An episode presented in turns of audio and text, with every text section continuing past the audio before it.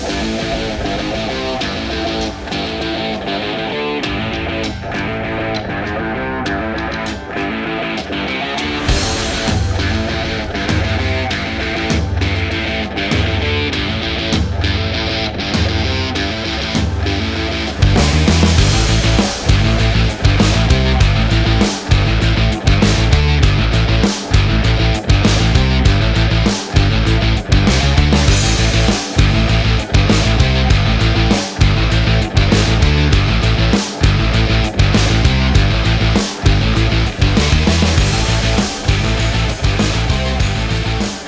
Salve, salve galera! Estamos iniciando mais um A Vera Podcast. Eu sou o Lafon. E eu sou o Gustavo. E agora é a Vera. Isso aí!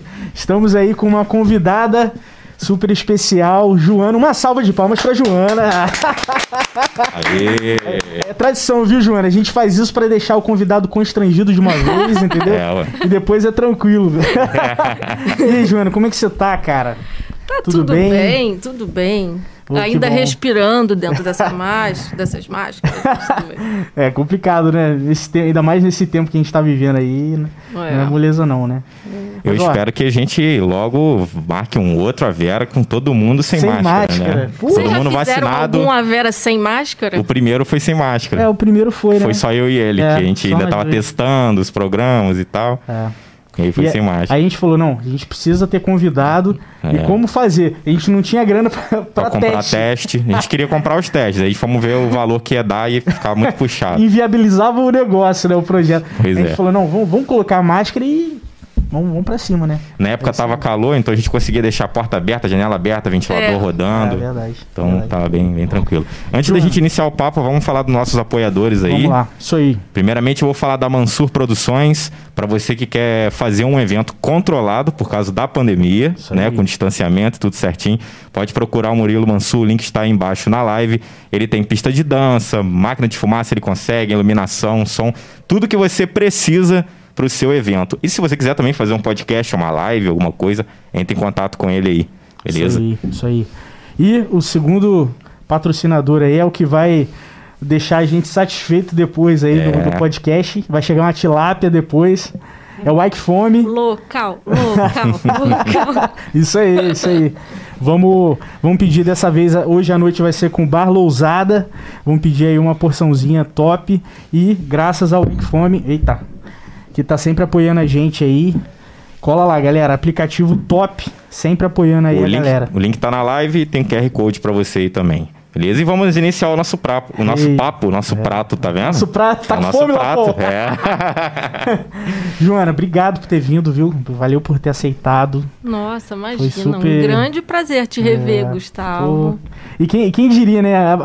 Foi uns três ou quatro anos atrás, eu acho um carregador fosse gerar um, né? Pois é. Um encontro aí de mais uma convidada no podcast. Então, pô, obrigado, valeu mesmo. Pois é. Como é que foi que eu te achei? Foi pelo Facebook? Cara, eu. Eu tava precisando de um carregador Isso. da Apple. É.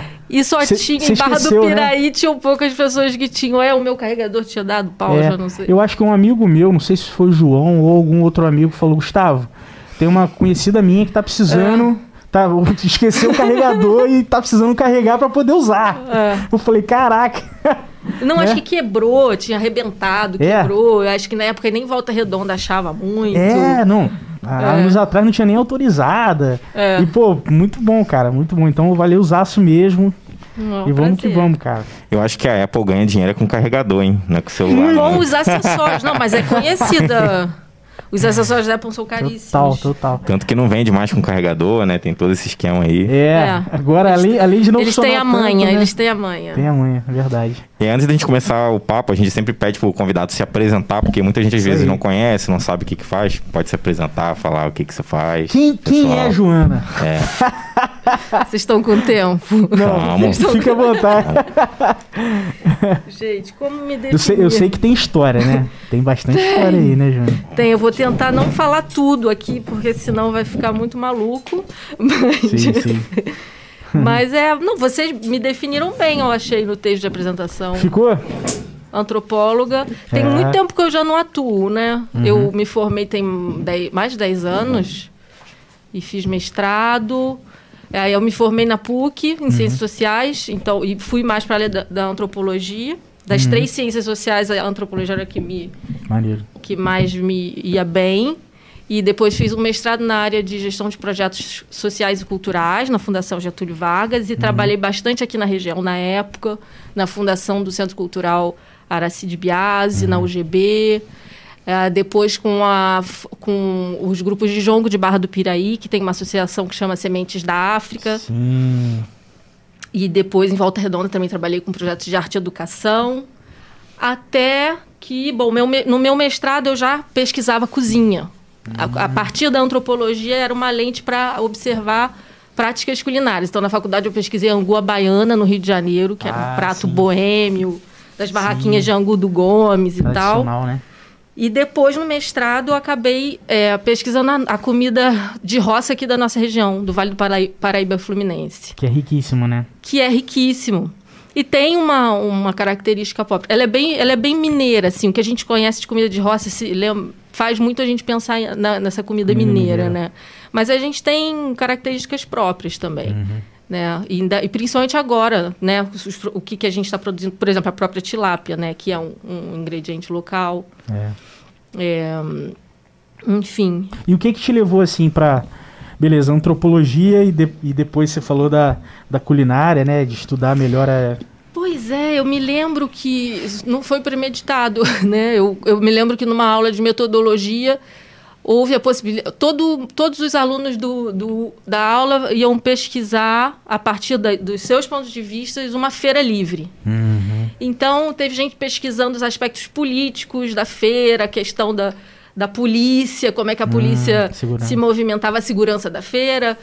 E outros foram para uma feira de antiguidade. E o meu e o que, para mim, que saltou aos olhos, a comida, o, o alimento, a textura dos alimentos a relação que a gente tem com a comida, como é que uma comida, a maneira como a gente se alimenta, com, fala tanto da, da gente, do nosso grupo, uhum. da nossa família, da nossa cidade, do nosso, de uma, da, da, nossa cultura não apenas pessoal, como mais, né, mais ampla também, né? Uhum.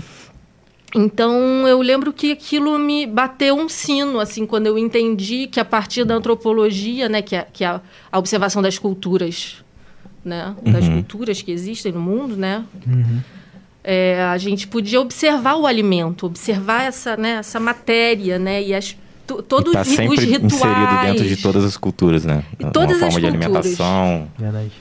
Pois é, cada cultura tem seus rituais, tem seu complexo culinário, né? Cada país, cada, em momentos de, da história, cada, né, também isso se desenvolve, isso vai, vai se transformando. Uhum. E achei riquíssimo. E aí bateu o sino e eu fui seguindo na, nessa, na área acadêmica sempre por esse viés da, da alimentação. Uhum. Aí no, no mestrado eu comecei então a observar as nossas práticas aqui e aí cheguei a integrar uma uma rede de pesquisadores em Santa Catarina, que é um grupo de história da alimentação, que reúne historiadores e antropólogos e sociólogos. Acho que, ela, a, acho que não está mais funcionando, mas ainda se encontra o site deles e tal. Pô, legal, legal. E na época, foi nessa época que eu fiz a, lá o programa com o Olivier Anquier, que ele hum, veio à Barra. Sim. Né, que eu fiz sobre o cará do ar. Foi o tema, né? Foi o ingrediente mais que a gente cozinhou. E também saiu um, no caderno Paladar do Estadão uma matéria grande sobre a comida do Vale do Paraíba. Caraca. As pessoas precisam saber mais sobre isso, né, Joana? Sim. A nossa história. E é, é isso, que, isso que eu achei, assim, quando a gente chegou a falar sobre você e de convidar.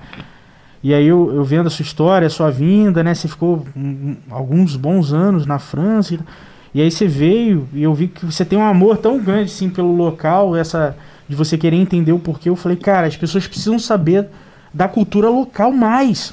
É, é. é, na alimentação, é, por exemplo, o João igual Inclusive em off aqui, ela até falou com a gente coisas que eu nem sabia que tinha em Barra. Pois é, cara, e a gente vive aqui. É. A gente nasceu aqui, cara. Hum. Sabe, a gente precisa saber disso. É, né? é muito louco, né? Que no, não só no Brasil, assim, eu não, não acho que seja um problema do Brasil, porque eu estou agora morando numa cidade do sul da França, uhum. perto do, do Mediterrâneo ali. E eu encontro características parecidas com o que a gente tem aqui. Uma uhum. certa falta de autoestima, assim, uma certa falta de se olhar no espelho e valorizar o que a gente tem de bacana.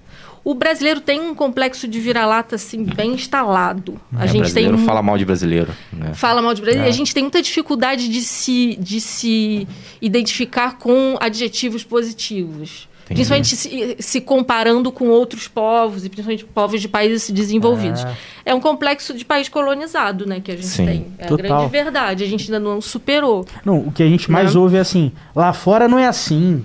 É. Lá fora onde? Que o Brasil né? é bagunça, é, é Estados Unidos é tudo organizado, é, que não cara, sei o quê. É, Gente, esse tipo de, de comentário tem uma lente, assim, é, ele é muito político, ele está uhum. baseado, você está olhando de um lado de uma moeda que né, tem um, um valor, um peso político muito grande. Você, quando você diz isso, você simplesmente está negligenciando que ser humano é ser humano. Ponto é. final. Uhum. E que em todos os lugares do mundo e que em todas as culturas você vai ter versões de coisas positivas e negativas. Corrupção tem muito no Brasil? Tem, mas também tem muito na França. Sim. Também tem muito nos Estados Unidos. Agora, Todo que lugar. peso a gente dá? Como é que a gente investiga? Que transparência tem? Né? Na França, por exemplo, que, que colonizou, né, que tem as colônias e que tem territórios além mar, né, tem ilhas que, uhum. que ainda são ligadas à administração francesa né, da, do país. É, como é que a corrupção. Isso é França também. As ilhas também são a França. não tem corrupção. Como é que. Entendeu? Como é que a França esconde? Como é que a hum, gente hum, tende a olhar o, o que esquema, é a França? Né? O que, que é a identidade nacional francesa? Ah, é o foie gras, é o francês com a baguete. A França é muito mais do que isso. Uhum. E então toda essa problemática das culturas, né, que é uma coisa que a antropologia estuda muito, ela é muito complexa e a gente precisa ter muito cuidado para se referir ao que, que a gente é. E são vários ângulos, né? Fazendo uma analogia com comida, você pode dar uma mordida numa maçã e botá-la descosta para o espelho. No reflexo ela tá perfeita, mas por trás tem uma mordida. Exato. Oh, caraca, muito bom, muito bom. E é, e é, o ponto de vista, né, cara? Comecei é... cedo, hein? é, é, um, é totalmente, é um ponto de vista e, é, e a gente tem que também entender que intenção tem o que a gente está dizendo. Uhum. Então, poxa, eu que moro na França, a quantidade de coisa que eu já não ouvi sobre o que é o Brasil, ou o que, que eu posso ser enquanto uma mulher brasileira, ou que esperavam que eu reagisse de uma forma por ser brasileira, e a quantidade de vezes que eu. Algumas vezes. Né? Estereótipo. Algumas vezes eu soube me defender. Muitas das vezes, a maioria das vezes eu soube me defender, mas tantas outras não. Caramba. Então, como é que você se posiciona? Às vezes você fica raivoso demais para dizer que não, não, olha, não é porque eu sou brasileira que eu vou ficar com você, cara. Ou porque eu tô trabalhando numa cozinha que só tem homem. Não é porque eu te dei um abraço que eu acho você maneiro que eu tô te dando mole. Sim. Ou... E a gente tem muito dessa cultura de pegar, de abraçar, de dar beijo, né? E lá fora é. eles não estão muito acostumados com isso, né? É, depende. Depende. Sim, né? majoritariamente não, mas tem pessoas muito táteis ah, também. Eu, tem, eu conheci muito espanhol famílias. que é, é assim, espanhol todos que eu conheci eram muito próximos, assim, Sim. de abraçar, de calor humano, sabe? Uhum. Sim, e a França também é um país, né, que tem várias, né, vários territórios. Eu estou agora morando numa França, por exemplo, que é muito espanhola. É uma uhum. França que está três horas da, da Espanha. Da Espanha, ali no mar Mediterrâneo. Tem uma. É, uma, é um outro tempero, hum. entendeu? São tonalidades muito diferentes de, da, da França, França de Paris, sim. que é cosmopolita, que tem uma mistura ali de gente do mundo inteiro e um poder econômico. É uma São Paulo, né? Sim, digamos assim. Sim, sim. Então... E a França está interligada diretamente com, esse, com essa parte de culinária, porque assim, sempre que eu escuto falar igual eu já sou designer gráfico, trabalho com edição de vídeo, enfim. Eu trabalhei para uma menina que fazia vídeos para o YouTube há muito tempo atrás e ela morava em Lyon. Uhum. Ela é brasileira, se mudou para lá, ela foi fazer um intercâmbio, acabou conhecendo um rapaz, se casou e foi para lá. Uhum. E ela também não tinha nenhuma intenção de se envolver com esse meio culinário e acabou entrando. Ela trabalhou numa, acho que foi numa hamburgueria lá. Aí aprendeu, apaixonou e, e acabou ficando. E lá tem também até aqueles aplicativos para você passear com o cachorro, tomar ah, conta sim. do cachorro e tal. Aí, para fazer um dinheirinho extra, ela fazia isso e tal. E os vídeos dela era basicamente isso, mostrando o dia a dia, de como que era e tal. E ela falou também dessa, dessa parte de algumas pessoas é, estrangeiras é, confundir um pouco o nosso jeito de abraçar de tal, porque às vezes está dando mole ou não. É, o e, nosso jeito é de bem... sorrir, o nosso jeito de dar atenção. Já, jeito de sorrir? É. é um jeito de estar tá falando com você, tá sorrindo, tá ah. numa abertura, sabe? Nessa coisa que a gente tem que é bonito, né? O brasileiro é sim, é assim. Sim. E aí, pra gente é tão comum, a né? pessoa é. não tá tão acostumada a, a, isso. Então, será que ela não tá de repente me dando mole? Será que não seria potencialmente uma abertura? Olha só. Caramba. Isso é, é difícil, gente. Perce não é percebe, é muito fácil. É, né? É. E, e, percebe mais quando tem a ausência disso, né? Que é no caso deles. Pra gente é tudo é muito comum, o sorriso e a forma de falar, né, mais pra cima, né? Isso é. É, o acolhimento, é. né? O brasileiro chega em qualquer lugar, você já faz uma amizade, já é. conversa, já, alguém já te ajuda em alguma coisa, né? Tem muito disso, né, gente? Na nossa cultura em si. E, e o, que é. que, o que que fez você ir para ir para França, Joana? Que que Então, pois é, é um país gastronômico, né? Realmente a França é um país gastronômico. Quando eu decidi que eu não queria mais ficar no mundo acadêmico, só pesquisando e escrevendo sobre comida, mas eu, eu decidi que eu era uma artesã, assim que eu queria pôr a mão na massa, eu estava precisando disso, porque, bom, você trabalhar com cultura, ainda mais no interior do estado do Rio, não é fácil. É. As questões políticas não são simples. Como é complicado pedir dinheiro para realizar seus projetos. Hum, Como é Sim. é complicado aprovar. Assim, eu estava com uma fome, uma sede de realizar coisas que aquilo, sabe? Uhum. Não, não, me, não deu certo para mim. E aí eu, eu tenho uma, uma coisa manual muito forte e decidi, gente, eu vou cozinhar. Uhum. Aí primeiro eu até fui para Itália. Eu fiquei um ano na Itália, ah. fiz a minha ah. primeira formação. Caramba. Eu tinha uma amiga aqui em Barra, que é muito conhecida, a Letícia Vilardo, que é uma chefe ah. conhecida, que chegou a fazer essa mesma escola que eu, que chama ICIF. E aí eu fui, seguindo um pouco os passos dela, ela tinha me dado o caminho das pedras, eu fui, passei um ano lá. Uhum. E depois eu fui para a França porque eu tenho uma tia que morou lá muitos anos. Eu tinha essa porta aberta. Ah. Eu disse: "Bom, eu estou na Europa, eu não vou voltar agora. Eu, quando eu fui, eu não achei que eu ia demorar tanto para voltar. né? Então eu fui de estudante com uma mala para passar um ano. E aí, depois disso, eu só vinha, passava um mês e voltava, voltava. Ah. Ficava um mês, alguns dias e voltava. E foi, eu fui começando a, a virar uma segunda pátria para mim, né? E aí eu fui, então eu tentei a França por ter essa abertura, já tenho, já vi um, um histórico familiar, né, que me permitia. E a minha tia, inclusive, cozinhou também. Ah. Nos anos 80, ela foi para a França cozinhar. Caramba. Eu não segui exatamente os mesmos passos, ela não morava mais lá quando eu fui, mas de alguma maneira tinha uma, um certo um direcionamento aí, né, familiar, espiritual, não sei. e aí a gente, e aí foi isso.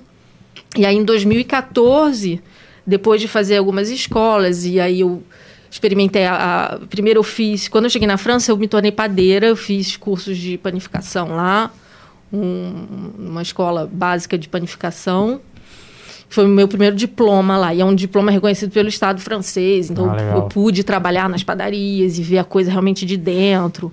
E Deve ganhei muitos quilos. porque eu me envolvi muito profundamente com aquilo. Aí depois. Vai fazer, não vai Eu, eu gosto de fazer né? pão, hein, mas eu sou muito amador. Você viu, você viu na pandemia, né? Vários pães aí que eu tentei fazer, alguns deram certo, outros não. Você fez ah, seu levan? Levan. caseiro? É, aquele fermento caseiro? Ah, não. O meu foi com, com esse fermento biológico, só que seco. Ah, né? tá. Eu não consegui achar ele fresco, eu achei só o saquinho dele. Cara, é muito legal, né? Essa... Meu pai também já fez, e aí teve, tinha que alimentar, né? Sempre. É, é um, manter, igual um bichinho. Igual um bichinho. Um tamagotchi que você fica lá ali da sua geladeira. Verdade. E aí, e aí você aprendeu um pouco sobre na, na, na, na, arte da padaria? Fiquei, fiquei lá amassando pão e vamos que vamos, fiz. Aí eu era aprendiz, né, lá a categoria de aprendizagem, né, quando você... Porque você não pode chegar, tem, tinha esse mito, ah, você vai chegar lá, você vai, você, você vai fazer estágio. Uhum. Não existe isso, você tem que estar matriculada ah. em alguma instituição de ensino para ser admitida pelas hum, instituições, ah, tem fiscalização. Entendi. E eu achei que eu ia chegar lá, ia ser igual um filme, já. que eu me contratar para eu aprender. Ia cozinhar dançando, né? Ratatouille. É, o rata, é, pois é. E aí, não, e aí eu tive que começar a fazer os cursos para poder ser admitida. E uhum. foi, né, não foi tão romântico assim. e é muito difícil, é, é muito, difícil. é muito difícil. É, são, são territórios muito masculinos, né? E, e a, a, a, gastronomia francesa, a culinária francesa é muito antiga, então é, um, é um território. É, a gente no Brasil, essa coisa dessa gastronomia mais elaborada, né? Uhum. Mais pensada, ela é relativamente recente. Uhum. Né? Eu acho que é, as, as faculdades de gastronomia surgiram que no máximo há 20, 15 anos atrás. É. é. A Embi Morumbi, os SESC, nos SENACs da uhum. vida, né? Barbacena e tal. Não, e foi chegando esses cursos, foram chegando é, pro, pro interior muito e depois ainda, né? Mais tarde ainda. Então, é. antes era mais na metrópole. E aí para chegar até as cidades é. menores, e aqui né? tinha uma imagem, entre aspas, negativa, né? Se chamava de cozinheiro e tal. Não era uma pessoa muito ressaltada como um chefe de cozinha e é. tal. Era uma imagem um pouco negativada, né? Antigamente. Né? Quando você falava, ah, fulano é cozinheiro, fulano é cozinheira, não é, era uma parada um, é bem um, vista. É, e é hoje um... em dia já mudou completamente essa imagem do. É, inclusive romantizou-se um pouco essa imagem, né? Com todos esse, esses reality shows. Ah, eu assisto um monte. é. Que é, que é o, o que a gente diria da palavra gourmet? Na é. mesma época, assim. É, eu acho que sim, porque sim, é uma função braçal, né? É uma, é um, é uma profissão operária é. ser cozinheiro. Uhum. É extremamente físico não é muito valorizante, é, é estressante, é calor, é duro, é difícil. Assim, é calor tanto mesmo. é Nossa. tanto que eu me lembro que né, é, desse dado que tipo uma grande maioria das pessoas que ingressavam nessas faculdades não terminavam. Elas se davam Caramba. conta que não era essa é, é, é esse romance, né? Uhum. Realmente trabalhar numa cozinha. Existe uma cultura de uma certa competitividade na cozinha, é conhecido que as condições de trabalho elas não acho que elas não favorecem relações assim muito amigáveis, muito tranquilas, ah, sabe? Tá. É, é, difícil para todo mundo, fica todo mundo meio tentando se safar tenso, né? ali. É. Aí, num país como a França, que tem as, as estruturas, as, as instituições de ensino antigas, é, gente que começa, que vem de pais e avós, que tinham restaurantes, que trabalhavam em padarias, que estão desde os 14 anos na escola técnica, estudando e ralando e, e acordando cedo, misturando ensino e trabalho. Uhum. Aí você chega, imigrante, mulher, nova, para um menino que já está ali de três gerações de, de trabalho em restaurante, não, não tem muito lugar para você. Ele se sente um pouco ameaçado? Ah, sim, se sente ameaçado. Uhum se sente ameaçado. Então, até você criar seu espaço, precisa de muita fibra, assim, muita. Sim. Muita garra. No início, quando eu não falava tão bem a língua, era mais fácil. Quando eu comecei a entender o que estava sendo dito, ficou mais difícil. Era, era o que mais difícil porque você entendia algumas coisas que não que talvez é, não fossem legais ser ouvidas. É, eu comecei a compreender o quanto era desagradável e comecei, eu acho que eu também fui envelhecendo, né? Uhum. A gente vai ficando mais velho, a gente vai passando por coisas e fala, gente, é. Acho que já não está mais na idade de passar ah, por isso. Tá, acho que vamos passar para uma outra etapa, né? Eu tô ficando bem velho, então. Ah, e dependendo da idade, tem, você não precisa nem saber a língua. Pela expressão, você já sabe que. É. Né? É. Bem, bem difícil. E aí é isso. Aí em 2014 eu tive a coragem de abrir uma empresa lá. Aí eu abri uma empresa que é um equivalente de um simples, né? De um, uhum. Aqui no Brasil, de catering. De catering, aí começa a cozinhar em casa aí vai e faz um primeiro jantar para um amigo ou para uhum. uma colega da, da, do curso de yoga e, e, um colega brasileiro que sabe que você faz um empadão legal. Ah. E, mas como eu não queria ficar nessa coisa muito brazuca também, muito eu queria né, ser mais cosmopolita, eu queria fazer cozinha uhum. de diversas culturas. Eu andei uhum. viajando, eu cheguei para a Índia, fui. Então eu estava experimentando vegetariano. Então eu queria que a, o Cuisine Rouge, que é o nome da minha empresa uhum. lá, queria que fosse um pouco essa ah. efervescência de culturas. E as pessoas. Aí tinha uma parcela dos meus clientes, talvez a maioria, que quisessem comida brasileira, uma moqueca legal. Caraca, desafiador, hein, Joana, né? Des muito é. desafiador. Essa culinária multicultural, assim, muito multinal. É, é, é desafiador. Então, o Cuisine Rouge é, é, é isso.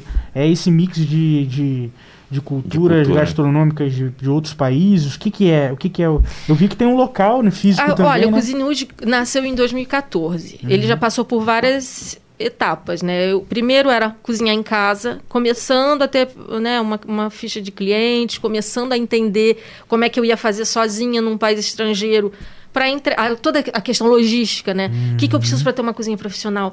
Como é que é? Quais as questões de vigilância sanitária, fiscalização e papéis Nossa, é. e, e CNPJs e papapá e como eu vou entregar, como é que eu vou, como é que eu vou lidar com o cliente, como é que é aqui. Hum. Então engatinhando devagarzinho meio dentro de casa, num apartamento. Aí eu, conhe... Aí eu entrei numa plataforma legal que tinha lá uma startup que chamava Menu Next Door. Era uma startup belga que estava se instalando em Paris. Uhum. E eles faziam chefes cozinhar em casa e os vizinhos virem buscar na sua casa o, a refeição. Pô, legal. Ah. Tipo aí... um Uber, só que você contrata um chefe para cozinhar para você. Local. Só que você vai até o chefe. Ah, você, ah, as pessoas vinham na minha casa. E aí eu, eu fiz um menu, a gente divulgava o um menu, as pessoas passavam um pedido e vinham lá em casa. E aí, normalmente, a, a galera estava acostumada a vir, você dá o saquinho, a pessoa paga online mesmo, uhum. você dá a refeição. Só que eu comecei a receber as pessoas para ficar dentro da minha casa. E começou a virar. Teve um dia que tinham 40 pessoas comendo hambúrguer, minha cozinha sem exaustor. e eu fui ficando super popular na plataforma. E aí eu fui subindo de nível na plataforma. Cara. E aí, enfim, esse, esse, foi uma plataforma que me ajudou muito a perder medo da minha cozinha. Sim. A perder o medo de, né, de, do, né, de alimentar outras pessoas, né? Uhum. E aí, depois, é, eu conheci uma, uma ONG, uma associação que foi muito importante na minha trajetória, que chama Frigampone. É, o Frigampone era, uma, era um squat. Squats são esses territórios invadidos. Uhum. Territórios urbanos que grupos vêm, invadem, que estão lá sem uso, uhum. até conseguirem a posse legal. Aí eles esperam o poder público vir e questionar, e aí eles fazem a, ah. o pedido do, do posse. E enquanto esses, esses territórios são são os quates, não tem muita legislação, é meio terra de ninguém, então uhum. a gente vai fazendo. E essa galera do Frigampone estava numa de, de, uma militância de usar ingredientes que seriam jogados no lixo. Eles iam no CEASA lá da, da, de Paris, que é... Eu já vi uns vídeos sobre friganismo. É, é o movimento friganista, isso aí. Muito legal. Então eles vão, eles iam lá no, no, no, mercado, eles tinham um caminhão, eles conseguiram um caminhão, e hum. todo dia de manhã, todas as quintas, sextas e sábados, eles iam pela manhã no, no lá no mercadão, traziam os ingredientes, sabe, feinhos, uhum. ou outros de excelente qualidade que não tinham sido vendidos. Às vezes eram orgânicos, na maioria das vezes não era chegavam de manhã no squat e a gente cozinharia para 100 pessoas com aqueles ingredientes. Então, antes dos, dos ingredientes chegar, a gente não sabia o que a gente ia cozinhar. Então, tinha que ter. A partir do momento que o caminhão chegava, você criava seu menu e cozinhava para 100 pessoas. E aí foi um super aprendizado. E lá eu estava enquanto chefe convidada, eu ia de vez em quando, assim. Mas gente, eu, eu, colaborei com eles dois ou três anos e foi maravilhoso, porque as condições de cozinha eram inóspitas, eram cozinhas que não eram profissionais, com poeira, a gente ficava embaixo de um viaduto. Aí que vem a parte do brasileiro, né? Que é se virar. a gente se vira. Mas o francês, acho que todas as culturas se viram, se assim, quando precisa, né? Só que só a gente tem uma palavra para isso, chamada gambiarra. Né? É, a nossa gambiarra. Deu um nome para isso. que não tem tradução, né? É, é verdade, cara. Debru... Tem em francês debrouillard, debru... de... se debrouiller, né? Se virar, essa ah, coisa, essa, essa, se virar. Hum. Aí... E aí foi uma, um, uma super escola, essa, essa associação realmente. Eu fiz amigos, os meus melhores amigos ainda são ligados à história dessa ONG e tal. Aprendi demais, aprendi a cozinhar com gente que não sabia cozinhar com o pessoal que estava lá voluntário. Então, a equipe que tem é, é a equipe que tem. Então, vamos lá. O legume que uhum. chegou é o legume que chegou. Vamos lá. Tem que Cara, dar para 100 pessoas. Entrada, prato sobremesa, ou então só prato sobremesa. Enfim. E aí, através dessa rede, eu consegui... Tem um, uma rede lá na, em Paris, chama Plateau Urbain. É, que ocupa... Aí é uma versão, um upgrade do squat, assim. É, uma, é um upgrade legal do uhum. squat. Eles são squats legalizados. São associações que têm vínculos com a prefeitura uhum. e que ocupam espaços da cidade que não estão sendo usados. Então, é, prédios que estão em tramitação de obra ou lugar que estão em litígio, lugares importantes históricos uhum. da cidade, uhum. espaçosos que dá para fazer projetos.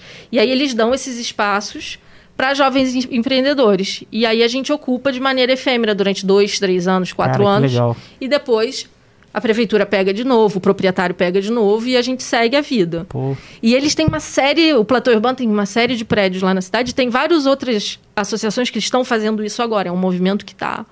Uhum. E aí, através dessa rede, eu consegui minha primeira cozinha profissional. A gente Pô. ocupava, eles ocuparam um prédio que tinha uma antiga cantina de uma fábrica de torneiras. E era uma cantina, uma cozinha semi-doméstica, assim. E aí eu consegui, pela primeira vez, né, ter o meu local. Aí eu ocupei esse local com eles, durou dois anos. Eu fiz meu primeiro investimento em, em maquinário, aos pouquinhos fui comprando.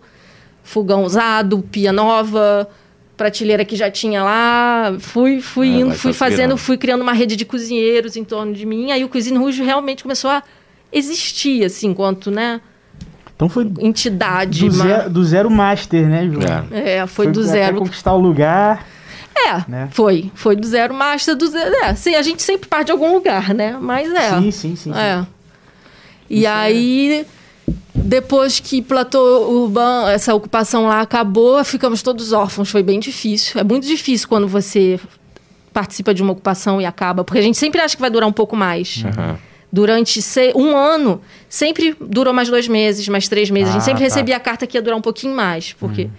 E aí, um belo dia, realmente chegou ao fim. E eu não me planejei para hum. o próximo passo. A partir daí, eu comecei né, a, a, me debater um pouco. Como é que eu vou fazer com Cuisine Rouge? Como é que eu vou fazer com esse maquinário? E aí que eu fui parar no sul da França. Eu recebi uma proposta para para ser chefe de um restaurante. Hum. E aí eu fui com tudo, a hum. tralha toda, os equipamentos. Eu não quis vender fiquei alguns meses nesse restaurante e depois fui para uma cidade vizinha, que é onde eu tô agora, que chama Pezenas. Uhum. Porque eu ia trabalhar numa cooperativa lá, que chama Renard. É uma cooperativa, é uma, em francês chama recyclerie, uma reciclaria. Reciclaria. Uhum. Que é um, um lugar muito interessante, onde eu aprendi demais. É um coletivo, né, uma cooperativa, o, o estatuto, uhum. de pessoas que hum, reabilitam móveis, recuperam móveis, roupas, tecidos, objetos de decoração, é, objetos eletrônicos. Tem um, uma, um grande ateliê ali para todo mundo. Caraca. E muito interessante o movimento lá. E eles estavam montando um restaurante. Tinha uma horta enorme também no espaço. Estavam montando um restaurante, um bistrô, um café bistrô, que espaço? cozinharia. É. Caramba. Que cozinharia com o, com os, os legumes né, do, da, da horta. E aí eu fui para essa cidade para começar esse projeto. Foi um projeto que não, nunca se concretizou, por questões diversas. Uhum. Eu fiquei seis meses meio que ali trabalhando voluntariamente, fazendo, cozinhando para a galera da obra, porque a casa ainda estava em construção. Foi aquele esquentando as turbinas. Uhum. Na hora da contratação que eu ia, não rolou. Uma, tinha, tinham incompatibilidades entre a gente, assim. Uhum. Aí eu resolvi abrir o Cuisine Rouge lá em Pesanas, que é uma deli. É um espaço que faz, que continua catering, então tem encomendas. A gente fez o teatro da cidade na, na no verão do ano passado. A gente cozinhou para os atores durante dois meses. É, e, e, começamos a abrir para o público aos sábados, porque sábado é o dia da feira da cidade, ah. que, que é super movimentada. E a gente estava a 10 metros da feira, Nossa. assim, numa ruazinha. E aí nós somos uma deli que vende porções para as pessoas levarem. A gente não faz entrega. Tipo takeaway. Né? É um takeaway que dá desconto para quem traz os seus próprios recipientes, porque é um, uma atividade, né, que gera muito lixo. Sim. Né? Muito saco. Caro. É, garfo, a gente guardanapo, vê, né, pote. né, que a gente pede pela vida, o quanto de embalagens Embalagem. maravilhosas, né, mas que são descartadas, né? Tudo descartável, a grande maioria não é reciclado. A questão do plástico é uma real, um real problema hoje, né, no mundo. É, inclusive na França já tem uma lei proibindo, proibindo plástico. Os canudos já estão proibidos no Brasil. Sim. É. Enfim, o mundo está agora se reformulando, né? Está repensando os impactos ambientais dessas práticas todas.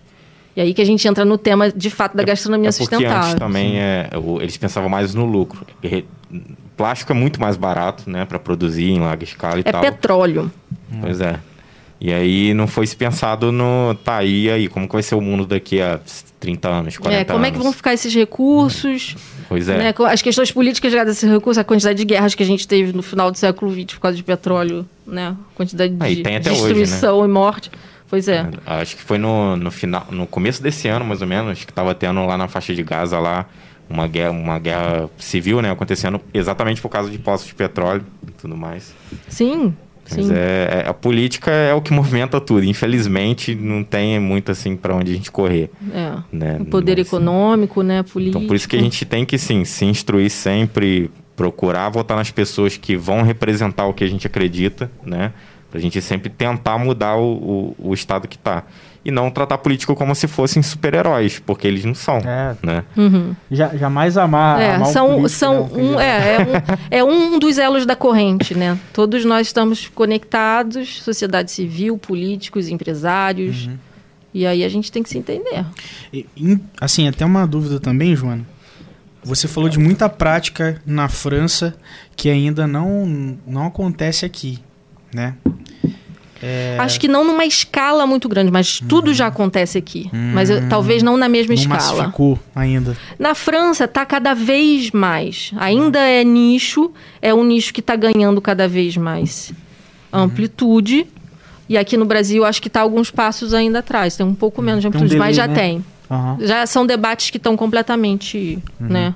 Sim. E uma coisa que a gente vê hoje em dia, uma, acho que até por causa da pandemia, foi uma inversão, né? Da galera que trabalhava em grandes cidades, procurando cidades interior para morar, para trabalhar home office. Total. Né? Porque a qualidade de vida é outra coisa, o ar é, é outra coisa, né? E os custos também, né? Sim, também. Eu trabalho para muitos clientes de longe. Tem cliente até em Portugal, que a gente trabalha via internet e tal. É, e alguns já me perguntaram, pô, mas por que, que você não vem para São Paulo? Por que, que você não vem? Falei, cara, eu tô em Barra do Piraí, tô conseguindo ganhar dinheiro e tal, tá tranquilo. E aqui é uma cidade que, assim, eu saio com meu celular na rua à noite, ninguém vai me assaltar. É. Não tem, tipo, crime sinistramente.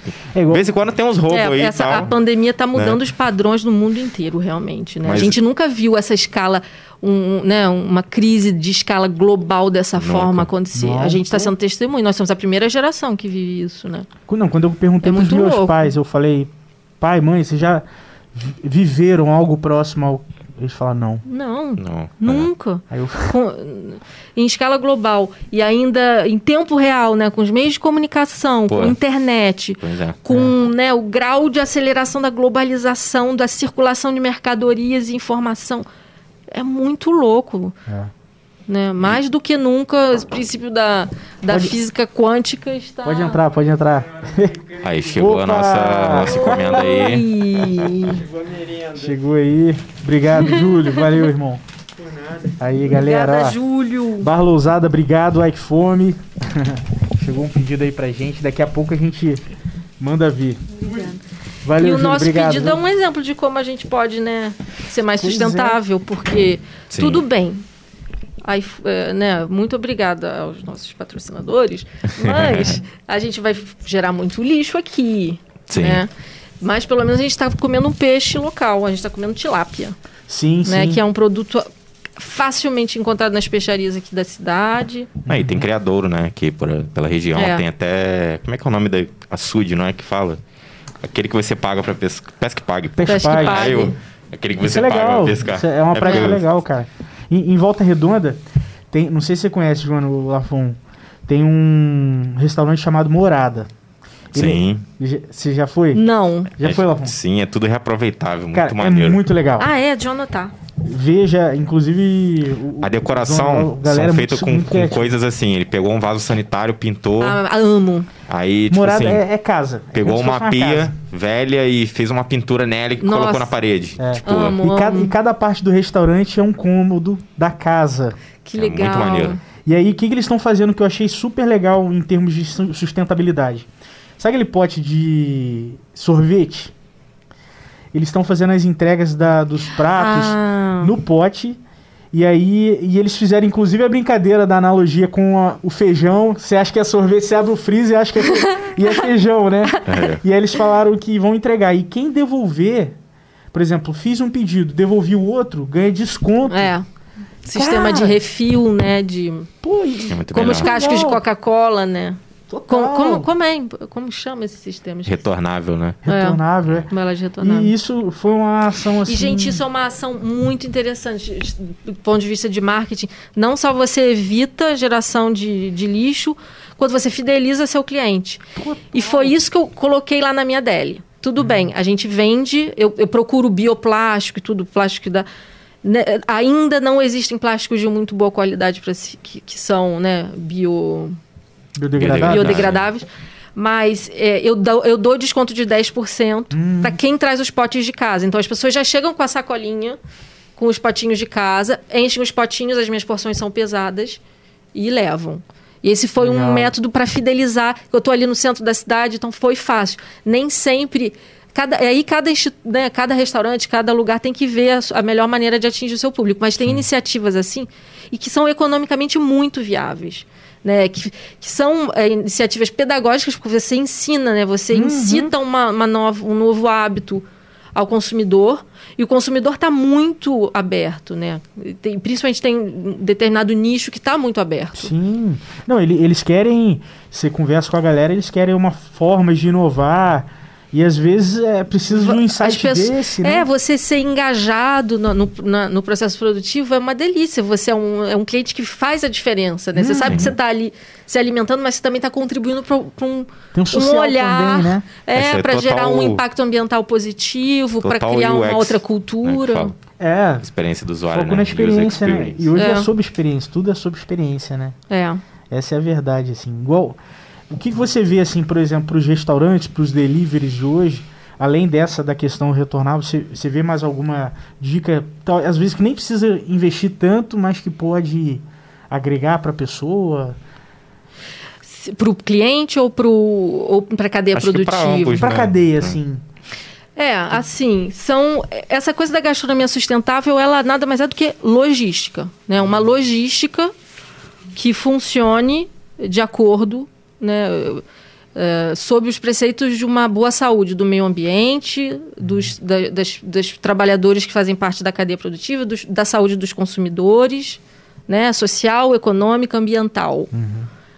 Então, o, é, esse conceito de gastronomia sustentável tá, tem gerado um movimento já há muitos anos por aí afora. O Slow Food, que foi um movimento slow que nasceu food. na Itália, que agora a gente tem um representante no Vale do Paraíba, através do do, do Vale do Café do Turismo. Ó, inclusive, parabéns. Você é a convidada mais organizada, viu?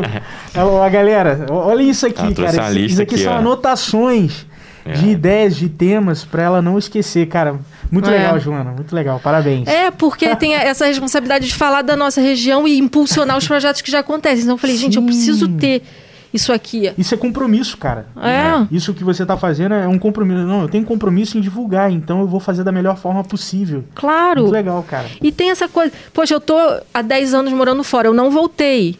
Eu não quero voltar agora. Eu sou uma cidadã do mundo. Eu não sei se eu vou, de, em algum momento da minha vida, ocupar um território assim como eu já ocupei antes, que eu, já, eu era de um país. Ponto eu, eu quero conciliar a minha vida de uma forma que eu possa estar. Uhum. E a minha região é a minha, a minha raiz, é minha raiz. Não há nenhuma uhum. outra cidade no planeta Terra onde eu vou me sentir mais em casa do que Barra do Piraí. Uhum. Não há.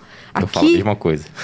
aqui é o meu lugar. E eu amo também estar por aí afora e criar outros lugares, criar outros territórios. E é muito delicioso, né? Você explorar e se sentir parte, fazer amigos e conhecer. Sim e, e, se adaptar a novas culturas. E aí você volta para o seu lugar cheia de experiência, Nossa. não só com uma riqueza do, da maneira como você olha para o seu próprio lugar, é.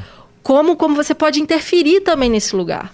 Cara, e aí é, é, é, muito circular, né? É. Porque você leva da sua raiz aonde você, para onde você for e você traz de onde você está para para é. sempre para o seu ponto de partida. É, é uma sensação, é uma mistura de acolhimento com, com, com a necessidade de deixar algo de bom no, na é. cidade de onde você veio, né? É um pouco disso. Você fala, nossa, é um mundo acontecendo lá fora e eu preciso. E às vezes a gente planta uma semente sem perceber, né? Igual passarinho. Às Sim. vezes ele carrega uma semente, planta, nasce uma árvore e você nem sabe quem que plantou. O aquilo. tempo todo é. isso. Esse, esse, é um processo que não tem como não existir. Assim. É, a natureza, é da nossa natureza isso.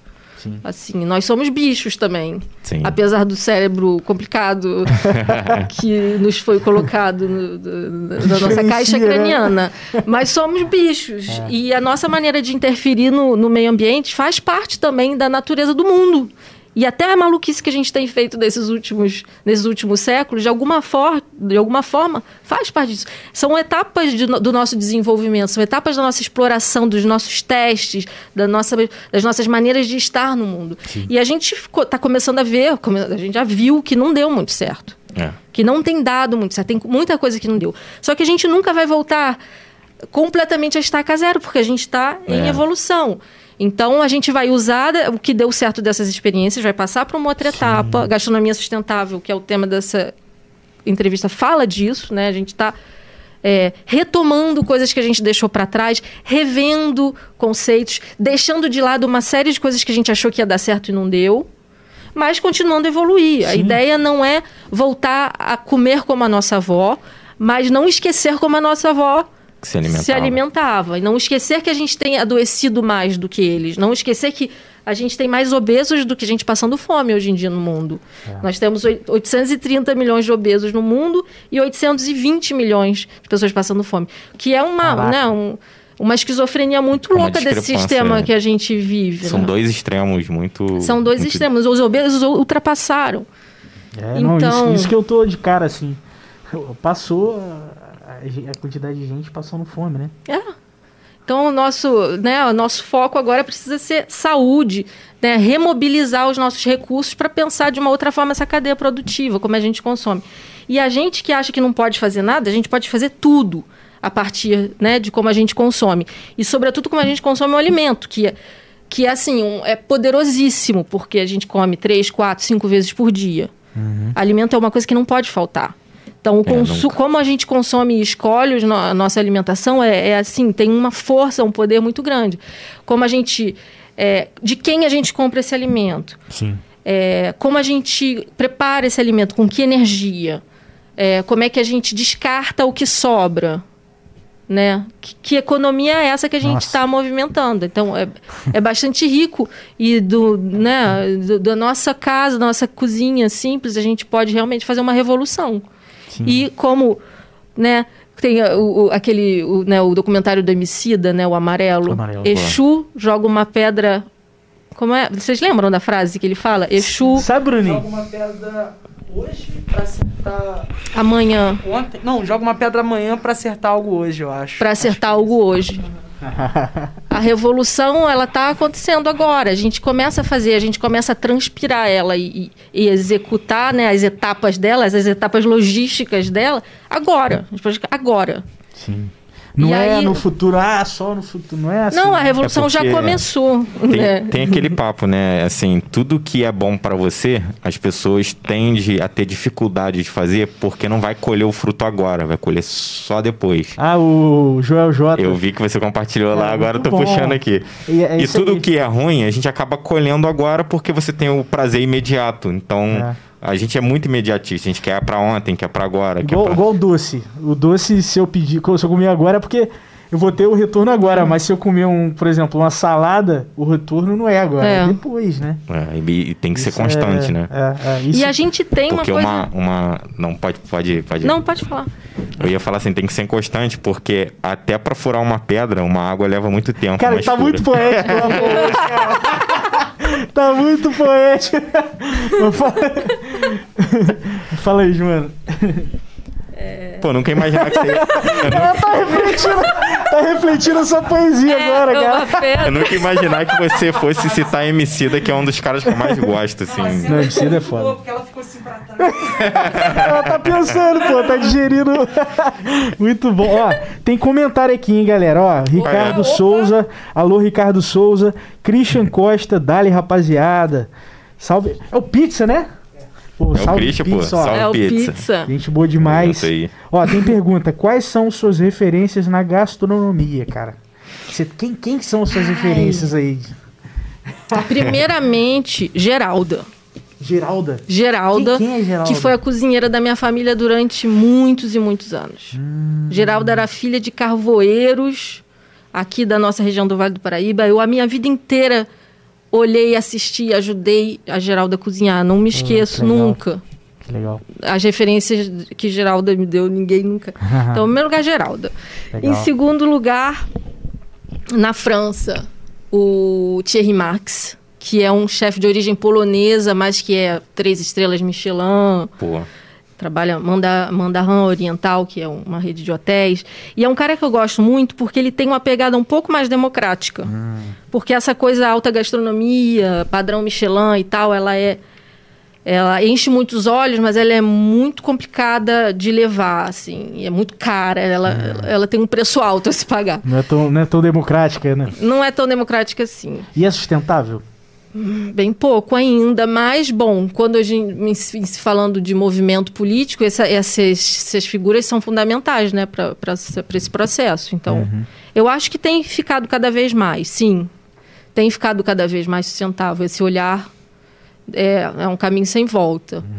Mas o Thierry Max eu gosto demais porque ele tem um projeto que sempre me encantou, que ele trabalha em prisão. Ele, ele trabalha com Caraca. capacitação em prisões. É um projeto até um pouco fechado, assim, a gente não tem muita informação. Thierry Max. eu é, dar Thierry Max, eu gosto muito. E ele tem preços, assim, mais abordáveis, quando você quer comer nos restaurantes dele, principalmente se você vai meio-dia. os, ca- os menus de meio-dia são mais baratos que os da noite. Caramba. Então dá pra ter um menu degustação incrível, assim, com referências orientais, que ele, ele gosta de, de cozinhar com hashi, que ele Que te- teve uma, uma experiência grande na, no Japão, eu acho, na Ásia, não sei bem em que país. E muitas referências orientais na cozinha dele, bem bacana. Pô, que legal, que legal. Aqui no Brasil, Alex Atala. Alex Atala. Tem um documentário bem legal dele também no Netflix, né? Ah, lá. Tem. que Eu nem tô muito por dentro. Eu vi aquele Chef's Table que tem ele. é. Que é, é aquela. Chef's Table é muito bom. Muito É. bom. Cara, Eu vi tem um também de vários. churrasco lá, que é Ah, maneiraço. sim. Né, sobre pit smoke, sobre essa, essa parte americana né, de defumação Ah, e tal. sim, que é um, é um todo um universo maneiríssimo, né? É. Eu gosto muito do Davi Hertz, que fundou a Gastromotiva, que é um é uma ONG que trabalha com capacitação e reaproveitamento de alimentos É de também. Paulo? São de São Paulo. Eles estão em São Paulo, eles estão no México e em El Salvador agora. Eles, têm, eles têm- é, estão em três países, eu dei uma olhada lá. Tá aqui nas minhas anotações. Ah, muito bom, muito bom. E hum, Bela Gil, Bela Gil. Bela Gil. Eu gosto da Bela Gil, eu gosto muito da pegada da Bela Gil. Minha eu mãe gosto. adora ela. assiste Eu acho sempre. ela muito militante, eu acho ela muito interessante. Eu não gosto das comidas que ela faz. Hum. Eu não gosto do da química dela. Entendi. Eu não gosto das receitas dela, mas eu gosto dela. Eu sou fã dela. Uhum. Com toda a melancia grelhada, com aquilo tudo. Eu acho ela corajosa, eu acho, eu acho ela muito bem informada, muito bem relacionada. Eu acho que ela realmente é uma, uma, uma figura importante É, eu, nesse vi- eu movimento. vejo que ela tem uma participação social, assim, né? Muito, ela É. participa de muitos debates, ela tá, assim, realmente à frente do debate, eu acho ela bacana. Não, legal. legal. Tem a Tatiana Lund no Rio, que trabalha também, é uma ecochef, que trabalha com, com cozinha vegetariana. Uhum. Muito criativa, muito alegre, os pratos dela são muito coloridos, ela é muito alegre, assim, tem uma energia bacana. Tatiana Gil, né? Tati Lund, Tati Lund. Tatiana É Lund. Gil, eu confundi com Eu ela. esqueci o nome do restaurante da Tati. Cara, E, e é isso. Ah, essa é uma outra referência para mim fundamental. A hum, Neide Rigo. A Neide Rigo é uma pesquisadora, ela é uma nutricionista. Ela tem um- uma. um- você conhece? Neide Rigo é maravilhosa. Ela é muito, ela é muito antiga. É, hum, ela é uma nutricionista. Ela tem um caderno, no, ela tem um, um- como diz, um caderno, no, não, que ela escreve no caderno paladar. Como se fosse um blog. é- Não, não, a página do, do jornal que é dela. Uma pá- coluna. Coluna. Ah, sim. Esqueci de falar. Uma coluna no caderno Paladar há muitos e muitos anos, né, do Estadão. E ela é uma super pesquisadora de punks, né, da, da- dessas nossas ervas nativas, comestíveis, né, mais raras, mais selvagens. E punks assim no, nos graus num grau assim muito sofisticado de folha de amendoeira que a gente encontra na praia Caraca. até foi dela que eu pesquisei muito sobre o Caradoar na época que eu fiz o Olivia aqui ela tem um blog que tem uma, uma bíblia assim uma fonte de informação riquíssima uhum. Então, amo a Neide Rigo. Agora ela está fazendo pães incríveis, sigo ela no Instagram. Pô, Neide Rigo é uma referência fundamental Pô, sempre para mim. Pesquiso vou, vou muito uma, Neide Rigo. Vou dar uma pesquisada. Tinha uma época, Joana, que to, uma, uma semana por mês eu ia para São Paulo. E, pô, São Paulo é riquíssimo quando a gente fala de gastronomia. Muito. De, ainda mais de diversidade, né? E aí eu tentava é, conhecer um pouco. Tem, acho que Lebif, que é do Jacan é, que trouxe um pouco do petit gâteau, né? E participou do, do, do Masterchef, que foi a, a, época do gourmet um pouco, né? Uhum. Então, assim, a gente vendo isso, eu falei... E aí serviu até de insight pro Benedito, hum. né? Então, assim, quando você vê essa diversidade que você quer trazer, assim... E aí depois, quando você começa a ver o que, que a sua região faz, que repercute talvez até pro Brasil, né? Você fala, caramba, tem, tem essa troca realmente, né? E, e até, por exemplo, o queijo prato foi criado em Valença. É, essa história é boa, né? Cara, isso. É, isso aí Você sabia, sabia, dessa, Bruninho? Isso é. aí eu não tô sabendo, não, hein? Queijo prato foi criado em Valença, irmão. E foi que um isso, erro, cara? Né? Foi um acidente. Sério? Foi? Conta não pra sabia gente essa história, hein? Foi um acidente o queijo prato. Eu, é? Mas eu não me lembro. Eu não eu, me lembro. Eu sei que tem a ver que realmente que era feito no prato. Por isso que veio o nome queijo prato. E é de uma fazenda que existe até hoje em Valença, cara. É, tem essa Inclusive, história. galera, se vocês estiverem assistindo, souberem de mais informações, manda pra gente aqui, porque. Cara, é muito Pô, eu legal. vou pesquisar depois isso muito aí. Legal, legal essa história, né? Pô, você vai em Minas, a galera, ah, queijo prato, tem o queijo Minas também, né? Claro. É. Mas a galera conhece o queijo prato lá. Eu falei, cara, que legal. Isso é. Pa aí... Parando assim, para refletir um pouco sobre sustentabilidade, cozinha e tal, é, me fez pensar na minha tia que tinha que criava galinha, porco, tinha horta. É, a única coisa que ela comprava, porque não tinha como ela produzir, era arroz e feijão. E o resto tudo era de lá. Ela morava aí na boca do mato né? Que lá é bem, bem mato mesmo, pelo nome, né? E era tipo um sítiozinho. Estava lá hoje, passei minha tarde na boca do mato hoje. Era tipo um sítiozinho. Ela mora no ponto bonito. final. A casa dela era do ponto final. Hoje ela não mora mais lá porque tá uhum. muito idosa aí veio morar mais aqui pro centro por conta de problema de saúde e tal. Mas aí o que acontecia? Chegava às vezes na quinta-feira, sexta-feira, o meu tio ia matar porco e ali era carne para a família inteira. E aí as carnes eram mantidas na banha para não para não não estragar e tal. Tinha um lance de cura que ele fazia no pernil para poder fazer pro Natal. Tinha todo um, um sistema. Todo e minha um tia sistema. não usa óleo de soja, ela só cozinha com banho de porco até hoje. Pois é, exatamente isso que no, na minha pesquisa de mestrado, na minha dissertação, foi exatamente esse tipo de economia que eu, que eu pesquisei na comida de roça. Porque antes da Revolução Verde, que foi nos anos 50, né, que padronizou os métodos agrícolas e aí ajudou a industrialização, essa indústria alimentar também a crescer, né, uhum. dessa maneira mais padronizada, as pessoas tinham que se virar, né, com o que elas tinham. Então elas viviam nos, em quintais, em fazendas, em antigas propriedades agrícolas, né, desmembradas de grandes fazendas, enfim. É, e elas tinham que dar um jeito. Então elas hum. produziam, elas faziam as próprias roupas, elas, elas cri, é, criavam das fibras ali presentes, taboa, embaúba, é, a matéria-prima para fazer as vassouras, as gaiolas, uhum. as cuias, né? As plantas que dão cuia. Uhum. A cabaça também, né? A cabaça, exatamente. É, e aí, cada fazenda, né? Você tinha ali uma, uma, vizinhança, cada fazenda produzia algumas coisas e as pessoas trocavam entre si artigos que uns produziam e outros não. Então, se eu tenho milho, eu vou trocar pela sua, pelo, pelo seu tecido. Que era o é, escambo, né? Que é, é esse, essa economia, né? Local, familiar. E era assim que funcionava. Antes da gente poder ir na vendinha ali do lado, que vende biscoito maisena a uns 50, uhum. a gente tinha que se virar assim. E quando a gente virava assim, a gente não era, não somente era mais ativo, quanto a gente era mais saudável, né? A gente comia muito melhor, a gente uhum. comia mais fibra, a gente comia mais comida de verdade. Sim. E aí, quando a industrialização começou a facilitar muito o acesso à comida de má qualidade, né? Então, mais fácil, processado. Pois é. e aí a gente foi tendo que vender os, os, nossos sítios, porque já não valia a pena ter moinho, hum. já não valia a pena ter aquela, os animais, já não valia a pena ter horta, porque eu vou ali do lado e compro. Entendi. Vem lá do Ceasa, no Rio, nem é tão caro assim. E aí também trabalhar na roça tem essa coisa de ser pen, né, uma penúria, é difícil. Sim. É, é, é, físico. é, físico. Então eu prefiro ser caixa no supermercado do que ficar ajudando a minha mãe lá na horta, na, debaixo do sol. Eu prefiro trabalhar né, na secretaria de, algum lugar do que ficar. E aí uhum. a gente né, vai, vai perdendo essas referências. Cara, isso é, isso é muito interessante. Tudo bem que assim, tem um pouco disso, eu sinto que está um pouco voltando, né? As pessoas estão começando a comprar. Tem um tal do. que o Carnelucci até falou, roça office.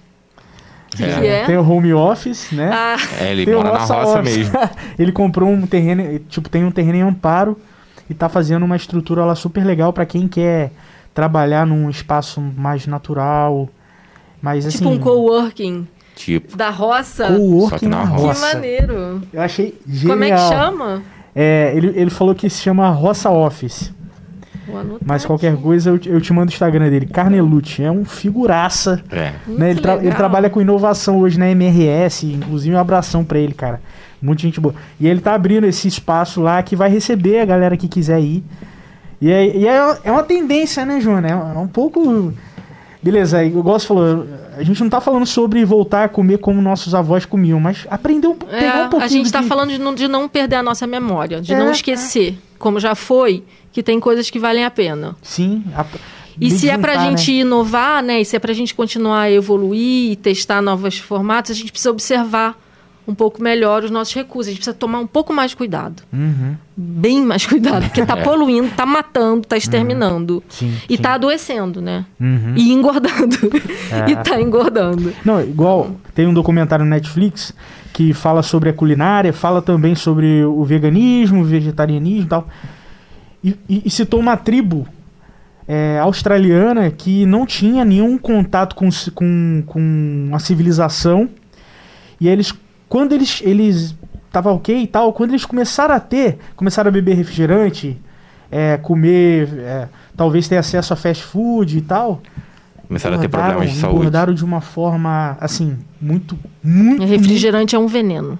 Refrigerante é um veneno. É. Nem como, os diet Como diz salvam. o Cristiano Ronaldo aí, né? É um veneno. É, a, a gente tem que beber água mais, gente. Vamos beber mais. Eu gosto de suco de fruta natural também, eu acho muito bom. É. Apesar de saber também que tem açúcar e tudo mais. Eu, mas... eu não bebo refrigerante. Gente, a gente tem que né? beber dois litros e meio de água todo dia, sabia? Pô, meu nutricionista falou pra beber seis, cara. É mesmo? Caraca! Eu não consigo, não tô conseguindo nem dois. Juro, eu juro. É difícil, né? Eu também. Cara, é. Eu faço assim, eu acordo, a primeira coisa que eu faço quando eu acordo, eu tomo um litro de água. Eu deixo já o copo cheio Pô, no meu filtro. Coisa que você faz. Aí eu vou acordando, vou bebendo água, bebendo água. Aí pelo menos. Peraí. Pelo menos um litro eu bebi. Aí os outros um e meio eu vou. Vai no... É o ideal, cara. Quando eu praticava esporte, eu bebia mais. Hoje eu bebi um pouco menos, mas eu já tenho esse costume mesmo de é, tomar água. Eu preciso beber muito, assim. E realmente, cara, é, é mais sobre água. Igual você viu o Cristiano Ronaldo que ele fez? Não. Cara, na, na entrevista. Essa, Coletiva de imprensa, ontem, né? Ontem, da UEFA. Não sei. Na, e aí ele colocaram a Coca-Cola, a Coca-Cola patrocina, né? É, é, o, o, o, evento, a Eurocopa e tal. E aí ele, ele sentou para dar entrevista, ele olhou, ele a, olhou assim, latim, pegou tirou e falou, da, tira da área, aqui, me dá água. Da câmera. Botou a garrafa d'água e fez assim, é, água. Beba, bebam água. E aí a Coca perdeu 4, 4, bil, 4 bilhões na bolsa. Tá vendo? Cara, precisa Tá vendo de... como é que a gente pode? Pô, cara. Como é que já tá rolando? E, e aí a, a, muita gente falando, os críticos falando, cara, precisa de mais, mais atletas, mais pessoas influentes como, como ele, assim, que tenha, tenha um culhão para poder chegar. Não, galera isso eu não bebo tá, isso, pô, é. beba, bebe mais é. água. Exatamente. Cara, muito foda. Por isso, por isso que esses chefes estrelados aí são fundamentais também nesse processo. Essa galera que tem notoriedade tem que usar a voz, né? Sim. Só que o problema também da gente glamorizar muito isso tudo é que a gente, é, que a gente ainda vive num mundo, a gente vive num mundo capitalista. Quando a gente começa Sim. a glamorizar, a gente começa a colocar é, a encarecer a criar nichos de ah, mercado e encarecer. Então, o que é simples e básico começa a virar um luxo. E as pessoas. E assim, o mundo, a distribuição de renda no mundo é uma outra questão. As pessoas não só estão engordando, como as pessoas estão empobrecendo para que algumas famílias do planeta fiquem podres de rica. A distribuição de renda no mundo não anda Não está muito não assim, tá, é, igualada, né? Não estamos muito bem. É. Então... Aí eu vejo que os povos pagam mais imposto né, do que o... Tem até uma entrevista do Luciano Huck, não sei se você viu, que o Emicida deu, um, deu uma cartada nele ah, sinistra, que é exatamente sobre isso, distribuição de renda, né? Que é, alguns empregos vão ser automatizados, não vai ter jeito, vai ser, e o que, que vai fazer com a galera que não vai, não vai poder mais ocupar essas vagas também. Né? Vai ter que criar uma renda básica, senão, como que vai ser isso? É. Eu vi uma discussão é, sobre tem isso. muitas também, muitas profissões é, é, começando a existir, né? Tem uhum. automatizando de um lado e muitas novas profissões criando. Eu lembro de ter lido que a, é, daqui a 10 anos, não sei quantas ah, eu já não, não, não vou citar porque eu já não lembro o que, que eu li, mas que. É, não, mas tem. Eu, é. eu também vi, eu vi uma previsão até 2038 e falando muito disso assim. Mas né? aí a inclusão digital também, né? Porque no, no, mundo, né, no mundo digital essas profissões estão sendo criadas. Não, total. Será que a gente está incluindo devidamente? É, digitalmente? É. Essa, essa é a forma consciente de conseguir fazer essa mudança. E né? é difícil a educação é... também, né? De toda a galera. Como que você vai se educar? Igual eu agora, depois de velho, estou estudando programação. Porque eu entendo que futuramente é, eu vou ser substituído por uma inteligência artificial. O que eu faço? Sim. É, até aplicativos que fazem Opa. automático. que é o pesadelo dos designers, né? Exatamente. né? Então, já tem que procurar, né, se, se, outros métodos, estudar outras coisas. Mas eu acho que a vida é sempre isso. A gente nunca vai saber o suficiente. Quanto mais a gente aprende, menos a gente sabe. É, mas eu acho que também, por um lado, está tendo uma valorização das, do, das profissões artesanais. Hum, o, o, feito à mão que nenhum robô pode fazer tem o seu lugar também. É o que eu penso sobre a arte em si. Não tem como um robô fazer uma obra de arte. É. Então tem aqui, o Richard Sennett que escreveu um livro que chama O Artífice, que fala né, dessa, da, da importância do, do manual, do, uhum. do artesão. Uhum. Então a gente vai, é, eu acho que são nova, uma nova forma de equilíbrio que a gente tem que encontrar e a gente não pode nunca deixar de lutar para que as margens não, para que os limites não fiquem justos, entendeu? Uhum. Porque se a gente se a gente descansa, as mudanças vão sempre ser para o lado dos mais ricos. As mudanças positivas sempre vão para lá.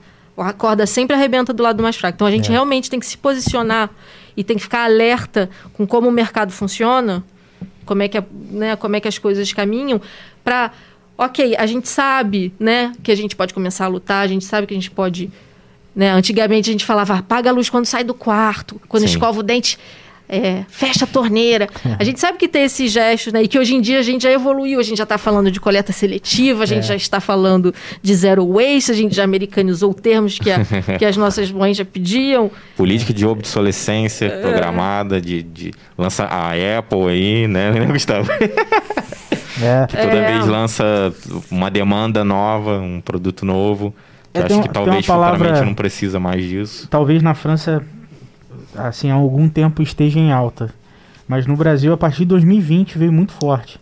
A gente tem o e-commerce, né? Que são os grandes sites e tal. Agora veio uma palavra muito forte chamada re-commerce, de recomercializar. Ah, legal. Ah, sim, sim. Eu já vi isso com videogames antigos. É. Uma loja não, vendendo fita de Super Nintendo. Ah, o, o, próprio, assim, o próprio iMarket tem essa pegada. Que a gente, beleza, a gente vende celulares novos, vende, mas a gente vende seminovos também. E aí a pessoa que quer dar o upgrade uhum. no, no, dela, ela pode dar o dela sim. em troca no novo. Sim. E por que não todo, tipo, isso expandir para né? outros mercados, né? É, tem muitas possibilidades. É, tem cada vez mais, por exemplo, é, designers, estilistas de moda trabalhando com roupas né, reutilizadas, Sim. trabalhando tecidos e né, revisitando roupas. É, iniciativas, né? né? O vintage, esse movimento vintage de, né? Em vez de, de entulhar, de jogar fora essas geladeiras, esses né? eletrodomésticos, né? esses móveis, vamos ressignificar eles e decorar e tal. E, e, esse projeto que você falou na França que você chegou a conhecer, ele era um pouco nessa pegada? Que você falou, ah, fazia manutenção e tal, reaproveitava, Sim. era... Sim, mas assim, é, uma, uma preocupação deles que eu acho muito legal era não, não glamorizar a coisa. Então é, é tudo realmente muito barato. O público-alvo é um público. Tá que chegava a pegar um nicho, né? Uhum. Mas, mas eu acho que tem uma preocupação com os custos, com os preços, para não virar uma coisa é, para não gourmetizar é. as, uhum. as, práticas de reciclagem, sabe? Sim, sim, sim. Eu acho que a gente tem que tomar cuidado, porque a gente tende a, a, a, a sobretaxar atitudes que deveriam ser para todos. A gente tem que tomar muito cuidado com essas para continuar democrático. Tudo bem que, o, uhum. que a, a, indústria do luxo, né, que as classes sociais existem, existe uma Sim. variação, existem, né, existem artesão, pessoas, é, gente que quer trabalhar com um, valor agregado diferente, artesãos que né, que estão trabalhando aí nessa nesse outro. Mas precisamos precisamos observar. É. Eu vi a notícia essa semana que todo produto que a Louis Vuitton não vende, eles queimam. Você sabia dessa? Não. Eles queimam. E aí, é um Mas... tema extremamente polêmico, né? É porque poderia estar tá doando para alguém, né? Que precisa. É. Mas aí eles não querem que a marca seja associada. Não pois sei. é. é. E o posicionamento de mercado. É ultra luxo, né? Ultra Super luxo. luxo. Exato. Super ricos. E a gente tá falando de couro, né? É é animal. E aí, se não discordo. vende, queima. Não, não... Será que no mundo atual é aceito, deveria ser aceito ou permitido uma ação dessa? Será que ultraluxo nesse, nesse formato ainda faz sentido? Cara, são, é. são uns temas, né, Joana? Que. É.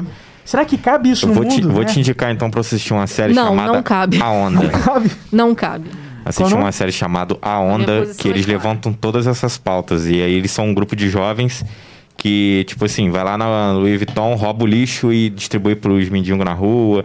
É uma série falando sobre Pô, exatamente isso: consciência, é, militância a favor do meio ambiente, de tudo. Tem uma que eles invadem um matadouro, solta todos os bichos, bota fogo no matadouro, aí põe faixa. Claro que a gente sabe que tem a questão da violência e tudo mais.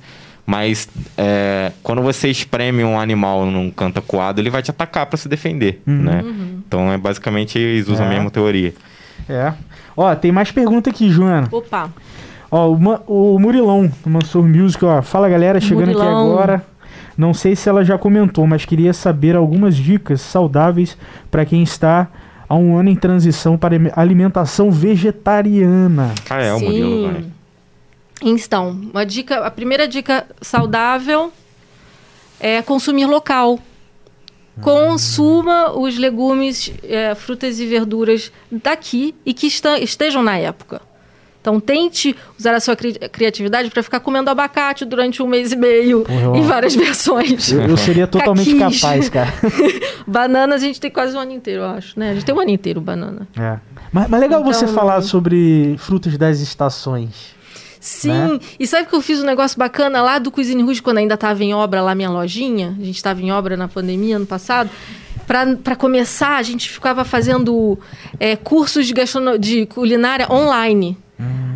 Foi uma experiência bacana. E aí eu dava cursos aqui no Brasil e lá para a galera de lá. As, as, estações são completamente diferentes. Então, para o Brasil, eu adaptava. Foi na época de abacate. Ah. Então, a gente fez abacate, a gente fez tubérculos para os brasileiros. E lá eu estava fazendo com os ingredientes da estação de lá. Caraca. E foi, foi uma experiência, porque realmente faz a gente usar muito a criatividade. A gente tem que ter bastante jogo de cintura. Porque é verdade, a gente está muito acostumado com variedades, né? Somos seres do mundo né, industrializado, a Sim. gente vai no supermercado, a gente tem tomate o ano inteiro, come uhum. tomate verde. Mas é, então tem que usar criatividade para comer os mesmos legumes o tempo todo, assim.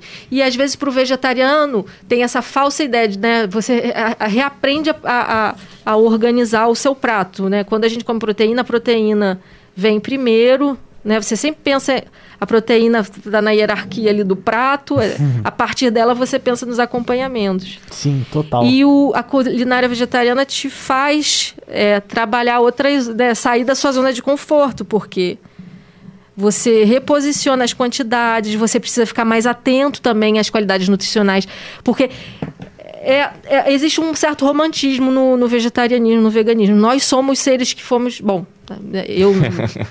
acho que aqui todos dessa sala, fomos criados com carne. Nosso organismo Sim. está acostumado ao consumo de proteína. Para a gente acostumar o nosso organismo a sair da proteína. Eu, eu, sei que tem gente que vai, que vai achar que, que, eh, que vão ter argumentos contra isso rápido. Uhum. Mas uhum. eu tenho conversado com algumas pessoas da área de saúde, por exemplo, naturopatas, É, pessoas não, igual, que estão. Eu não sou vegetariano nem nada, mas eu entendo que ficar desmatando para poder criar pasto para boi, isso vai acabar com o nosso, nosso mundo. Não tem jeito.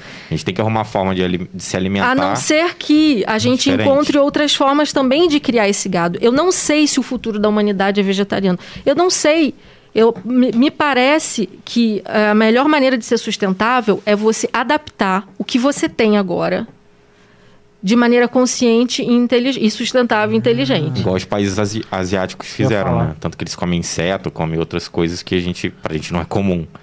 Né? Ah, o, o, eu penso exatamente assim, Joana. Eu não acredito. Ah, primeiro, não torço que, que o mundo seja vegetariano, porque eu amo carne, mas essa é uma, essa é uma opinião individual. Agora, pensando no coletivo, que a, a, quem, quem produz a carne, quem tem a parte de abate faça esse trabalho de uma forma mais sustentável. É né? Exatamente. A gente precisa militar para que os criadores que, que, já, que estão aqui localmente ao nosso lado, para que a gente esteja fiscalizando as maneiras hum. como eles estão, para que a legislação, a legislação esteja coerente e funcionando, para que eles sejam fiscalizados devidamente, para que eles se adaptem, para que eles façam as alterações hum. necessárias. Existe uma série de possibilidades mais humanas de abate, de criação. Existem formas menos poluentes de criar gado, hum. que inclusive Inclusive, o melhoramento genético, que tem um lado negro também, um lado, um lado negativo, a gente não pode mais falar de lado negro como coisa negativa. É. Tem um lado negativo da. Né, desse processo, mas também tem um lado positivo. É essa coisa da gente reverter o que a gente começou a fazer e colocar num olhar mais produtivo. Tem como a gente usar o um, um melhoramento genético para criar menos gado que polua e que emita menos gás carbônico mas que né, em, em, melhores condições, né? Uhum. E o mais importante é a gente ser local. Se tem carne local, use. Se esse fornecedor, se, se a, a procedência da sua carne local é, é de qualidade, é ética, consuma carne. Uhum. Valorize ela, né? É, porque a transição para o mundo vegetariano, veja bem, não quero ser polêmica, é um assunto polêmico. Uhum. É importante que, que, seres humanos vegetalizem as suas alimentações. Mesmo a gente que come carne. É, eu fui criado gente, assim. A gente, eu também fui criado com carne, mas eu fui criado com muito não, mais não, carne não. do que eu preciso. Com mais legumes, eu fui criado com mais legumes. Com mais legumes.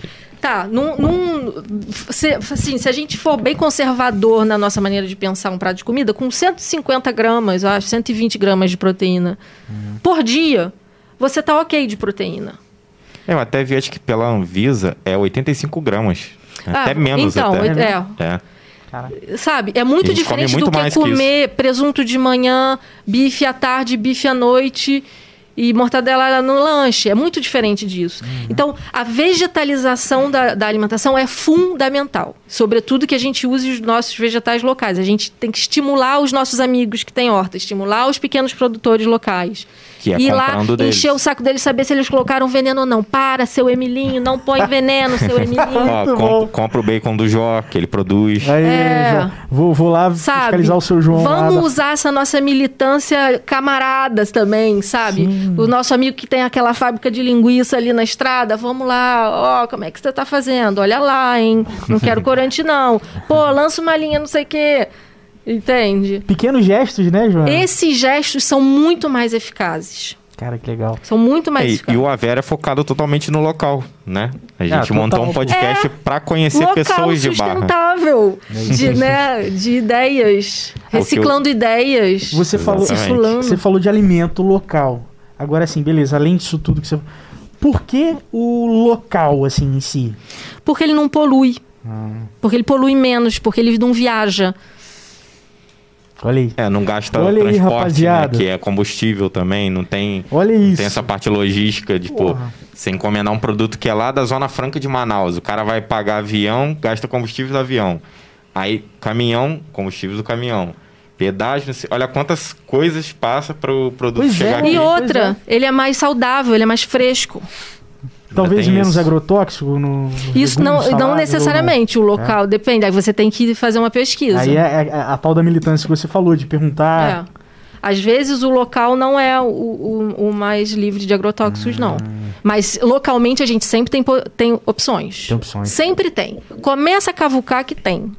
Eu tava vendo uma hamburgueria, eu não sei se foi na Coreia, é num lugar assim, oriental que eles fazem tudo, até a plantação do tomate e do, do alface é hidropônica, é feito do próprio estabelecimento, faz o próprio pão, a carne são dos animais que eles criam e eles montam todo o hambúrguer nessa, nessa pegada. Claro que o preço é elevadíssimo por conta de ter que ser desse, nesse formato, mas eles ganharam um concurso de hambúrguer, ficaram em quarto ou quinto lugar, oh. que é uma parada tipo mundial do concurso lá. O que, que é hidroponia? O que, que é hidropônico? É Ela quando a água melhor. tem as substâncias necessárias, você não precisa plantar na terra, a água já tem todos os nutrientes que hum. o alimento precisa para crescer. Caraca. E, e, e... uma pergunta, cara. Opa, o Bruninho tem uma dúvida aí, aqui, peraí. É, você estava falando sobre o melhoramento genético dos animais e eu queria saber como é que é o pensamento, por exemplo, essa corrente de bem-estar animal, que é uma parada que rola. Como é que é o pensamento dessa galera em relação a melhoramento genético, por exemplo, de um gado que é menos poluente? É, esse tem, tipo de é pensamento. Tenso. É tenso. Por exemplo, eu tenho um, um primo que trabalha com leilão de gado, ele trabalha com um mercado que é super complicado. Mas ele tem me, me explicado eu, vou, eu, eu, queria falar primeiro de um filósofo também que chama Bruno Latour, que é um filósofo francês, que fala da importância dessa militância local e imediata, da, de como ela, a eficacidade, né, a eficiência da gente estar tá falando com os nossos, os nossos atores locais e não querer fazer uma revolução que vai mudar drasticamente é, né, as alimentações, mas enfim. Então, Bruno Latour fala isso e é, então, esse primo, o que, que esse primo tem me falado? Ele tem me falado quanto essas fazendas, esse, até esse nicho né, de leilões que trabalha com melhoramento genético, quanto eles estão é, cada vez mais inseridos num movimento de sustentabilidade. Como é que eles estão fazendo o manejo da energia, da água, como é que eles estão fazendo o manejo. Agora, bem-estar animal. Assim, o que eu, o que eu sei dessa, dessa, do melhoramento genético, por exemplo, é que você pode selecionar melhor a sua raça e você precisar de menos boi que não vai danificar tanto o seu pasto, então vai ter um, uma proteção ao meio ambiente, aí vai ser uma, uma, uma criação um pouco menos nociva, uhum. que pode dar tanto. Você pode, assim, com é, metade da quantidade de gado, você pode ter o mesmo rendimento. Ah, entendi. Você Caraca. pode aumentar a sua produ a, produ a, produtividade da carne com melhoramento genético, e aí você polui mais, você tem outros gastos de produção, você pode pensar melhor na gestão, né? Do, do, dos recursos da sua fazenda, da sua produção, você pode agregar valor e você protege melhor seus pastos. Nossa. Esse é um ponto. Em relação ao bem-estar animal, eu acho que é um ponto. Porque quando a gente fala de é, meio ambiente, sustentabilidade, essa questão do bem-estar animal, ela ela está numa outra está num outro momento. Eu acho que a gente tem mais facilidade de falar dos impactos econômicos uhum. do que falar do bem-estar animal. Sobre essa discussão, tem uma autista muito interessante que chama Temple Grading, Gradão, aí eu não lembro como fala. Cara, eu vou sair desse podcast pesquisando altos nomes. Temple Grading é uma americana, texana. Né? É. Vou ter que tirar uma foto dessas anotações aí, Joana. Muito bom. A Temple, uma autista, acho que viveu nos anos 50 nos Estados Unidos, acho que ela ainda está viva. Ela ainda está viva. Tem um filme sobre ela, sobre a história de vida dela. É, a Temple observou né, naquelas fazendas de criação de gado texanas onde ela cresceu, ela observou é, com a sensibilidade autística dela, ela conseguiu compreender como é que os animais, o que que, o que que estressava os animais no momento do abate, naqueles grandes corredores onde os animais passavam. Esse momento do abate que é um momento muito sensível, né, que é um, uhum. um dramático Sim. quando a gente pensa.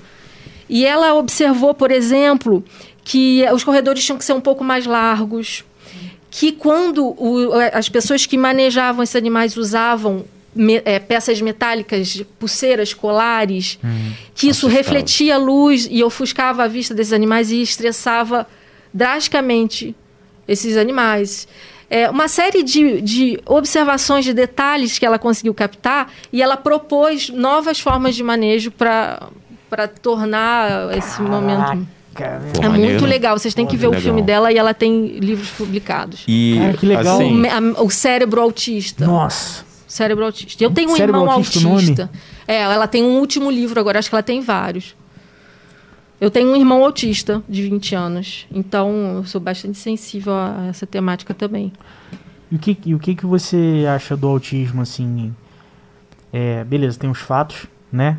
Que é uma forma dele ouvir, dele ver o mundo diferente. Sim. Eu sinto muito que tem um tem um porquê, talvez assim muito profundo, porque tantos autistas, minha mãe, minha mãe ela ela ela trabalhou durante mais de 20 anos com é, educação especial, né? A especialização dela em, em surdo. E assim, e, e aí várias amigas delas dela falava sobre o autismo e tal. Eu conheci diversos autistas e eu entendo que, cara, tem uns que se especializaram igual como foi a tempo.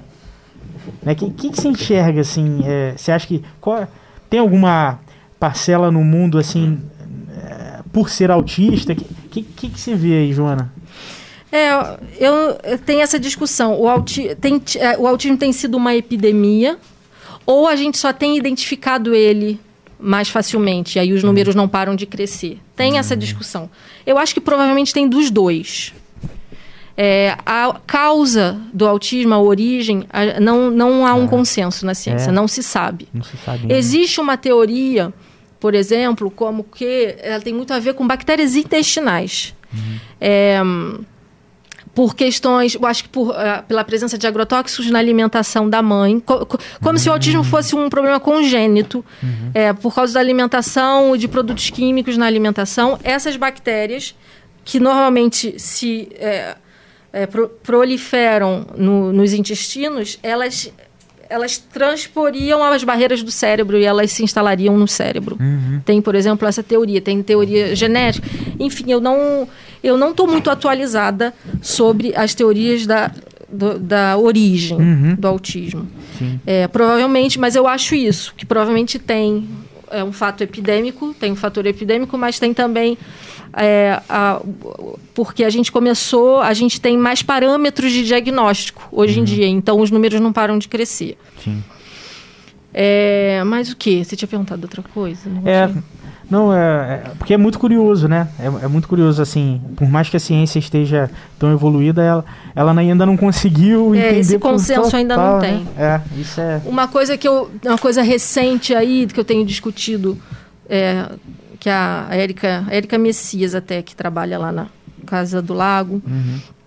é, a gente tá, fala como o diagnóstico feminino pra, de autistas mulheres também tem crescido drasticamente, porque até então a gente teve mais facilidade em identificar o autismo em meninos.